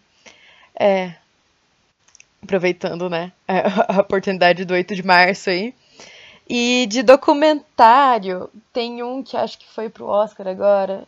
Acho, não sei se foi do Oscar, mas eu acho que foi do Oscar. É, que é. Peraí, deixa eu lembrar o nome aqui. Absorvendo o Tabu. Tem na Netflix. Ele é um. Fala das relações de mulheres da Índia, eu acho, com a menstruação sobre como elas não falam sobre a própria menstruação, como elas não sabem lidar com isso, como elas utilizam uns, uns métodos terríveis assim para lidar com isso e como isso afeta o cotidiano, tipo em níveis básicos assim, elas deixam de trabalhar, elas deixam de ir para a escola, enfim, é, e como que elas também começaram a se organizar para lidar com isso. Então é bem legal assistir esse documentário. Essas são minhas três recomendações. é, eu quero é, na verdade, recomendar um livro. Falando aí, né, até mais para pegar esse gancho da, do, do gás que esse manifesto traz pra gente, e até mesmo para a gente pegar exemplos, é, a Larissa falou das, das argentinas que estão aqui do lado, né, mas recentemente eu citei as mulheres curdas porque eu li um livro maravilhoso que eu vou indicar aqui, que é A Revolução Ignorada, Feminismo, Democracia Direta e Pluralismo Radical no Oriente Médio. É divino leiam. É da editora Autonomia Literária, é um livro de 2016 e tal. E daí fala ali de como elas se organizam, como é que surgiu a parada toda, enfim. Leiam, é muito bom. Alô? Milena, você quer indicar? Você quer recomendar? Então, a minha indicação é mais um pedido, na verdade é porque o CNSEX, que é o Centro Nacional de Educação Sexual de Cuba, tem muito material, tem muito vídeo, eles sempre se preocupam em publicizar as ações construídas em Cuba. Então, se vocês querem, todo mundo, se todo mundo quer entender mais sobre relações de gênero a partir de experiências concretas, principalmente de relações socialistas, o CNSEX é o grande exemplo que todo mundo tem que ler. Agora, quando teve essa reforma constitucional cubana, onde todos os meios reacionários se aproveitaram da questão do casamento igualitário é, para afirmar que Cuba estaria retrocedendo, abrindo mão é, dessa discussão, é, só o Senesex foi responsável de produzir todo o material suficiente para questionar e derrubar as inúmeras fake news e falsas denúncias contra a experiência cubana. Então, assim, eu traduzi algumas coisas, é, uma ou outra companheira traduziu outras coisas, mas, assim, é um centro muito rico, com muitos documentos online, imensa maioria em espanhol. Mas aí, se a gente tem tempo para aprender inglês, a gente tem um pouco de tempo para aprender espanhol também, né? Vamos americanizar as coisas. E, porra, precisa muito mais de atenção da gente, porque na verdade é a gente que precisa das mulheres cubanas como fonte de inspiração. Então, vamos mais atrás do Senesex, das jornadas pela questão contra a homofobia e transfobia cubana, das jornadas por maternidade e paternidade responsável, porque tem muita coisa massa pra gente, muita coisa usável é, de exemplo de tudo, assim. Sigam o Senesex, sigam atrás do Senesex e também acompanha a Mariela Castro, que são pessoas incríveis, são organizações incríveis e tem muita coisa para ensinar. É isso. Minha vez agora. É... Nossa, eu fiquei muito em dúvida, na real. Muito em dúvida. É, eu, tava com, eu tava com uma lista muito grande. Eu falei, pô, é sacanagem, né? Vamos tentar ser educada aqui. E aí eu resumi em três livros diferentes, tá? Eu acabei optando por livros porque, coincidentemente, eu tive um ou um contato novo ou um recontato com eles recentemente, então eles estão meio frescos na minha cabeça e é aquela coisa tipo muito bom, recomendo. O primeiro é o Feminismo e Política, tá? Que é da Flávia Biroli e do Luiz Felipe Miguel, é da Boitempo. Eles são, é, são uma série de textinhos, assim, sobre temas super importantes. Ele é super fluido também, super tranquilo de ler. É, eu, eu super recomendo. Eu acho que para quem tá começando também é um ótimo livro. Ele é muito didático, ele é muito direto, ele é muito claro, é, é ótimo. O segundo livro que eu recomendo é O Gênero, Patriarcado e Violência, da Safiote também. Eu amo muito a Safiote, é aquela coisa, tipo, quero ser quando eu crescer. É, é um livro muito maravilhoso, muito maravilhoso mesmo. E além dele, eu tinha separado Mulheres, Raça e Classe, porque é um puta livro. Tipo, eu não tenho mais o que falar. Angela Davis, maravilhosa, todo mundo conhece. Tipo, deusa do mundo inteiro, dona da porra toda. Então, assim, só vai. Assim, só isso que eu tenho pra dizer. Gente, a gente pode ir para as considerações finais, para pro Eu vou começar, senão eu vou dormir. Começando as considerações finais, primeiro pedir desculpa para quem tá ouvindo, porque de fato eu não funciono depois das 10, 11 horas da noite. Então, se eu tava meio lesada no episódio, já desculpa. Mas eu acho que alguns pontos que eu queria ressaltar é. Como é o manifesto, né? Como. Enfim.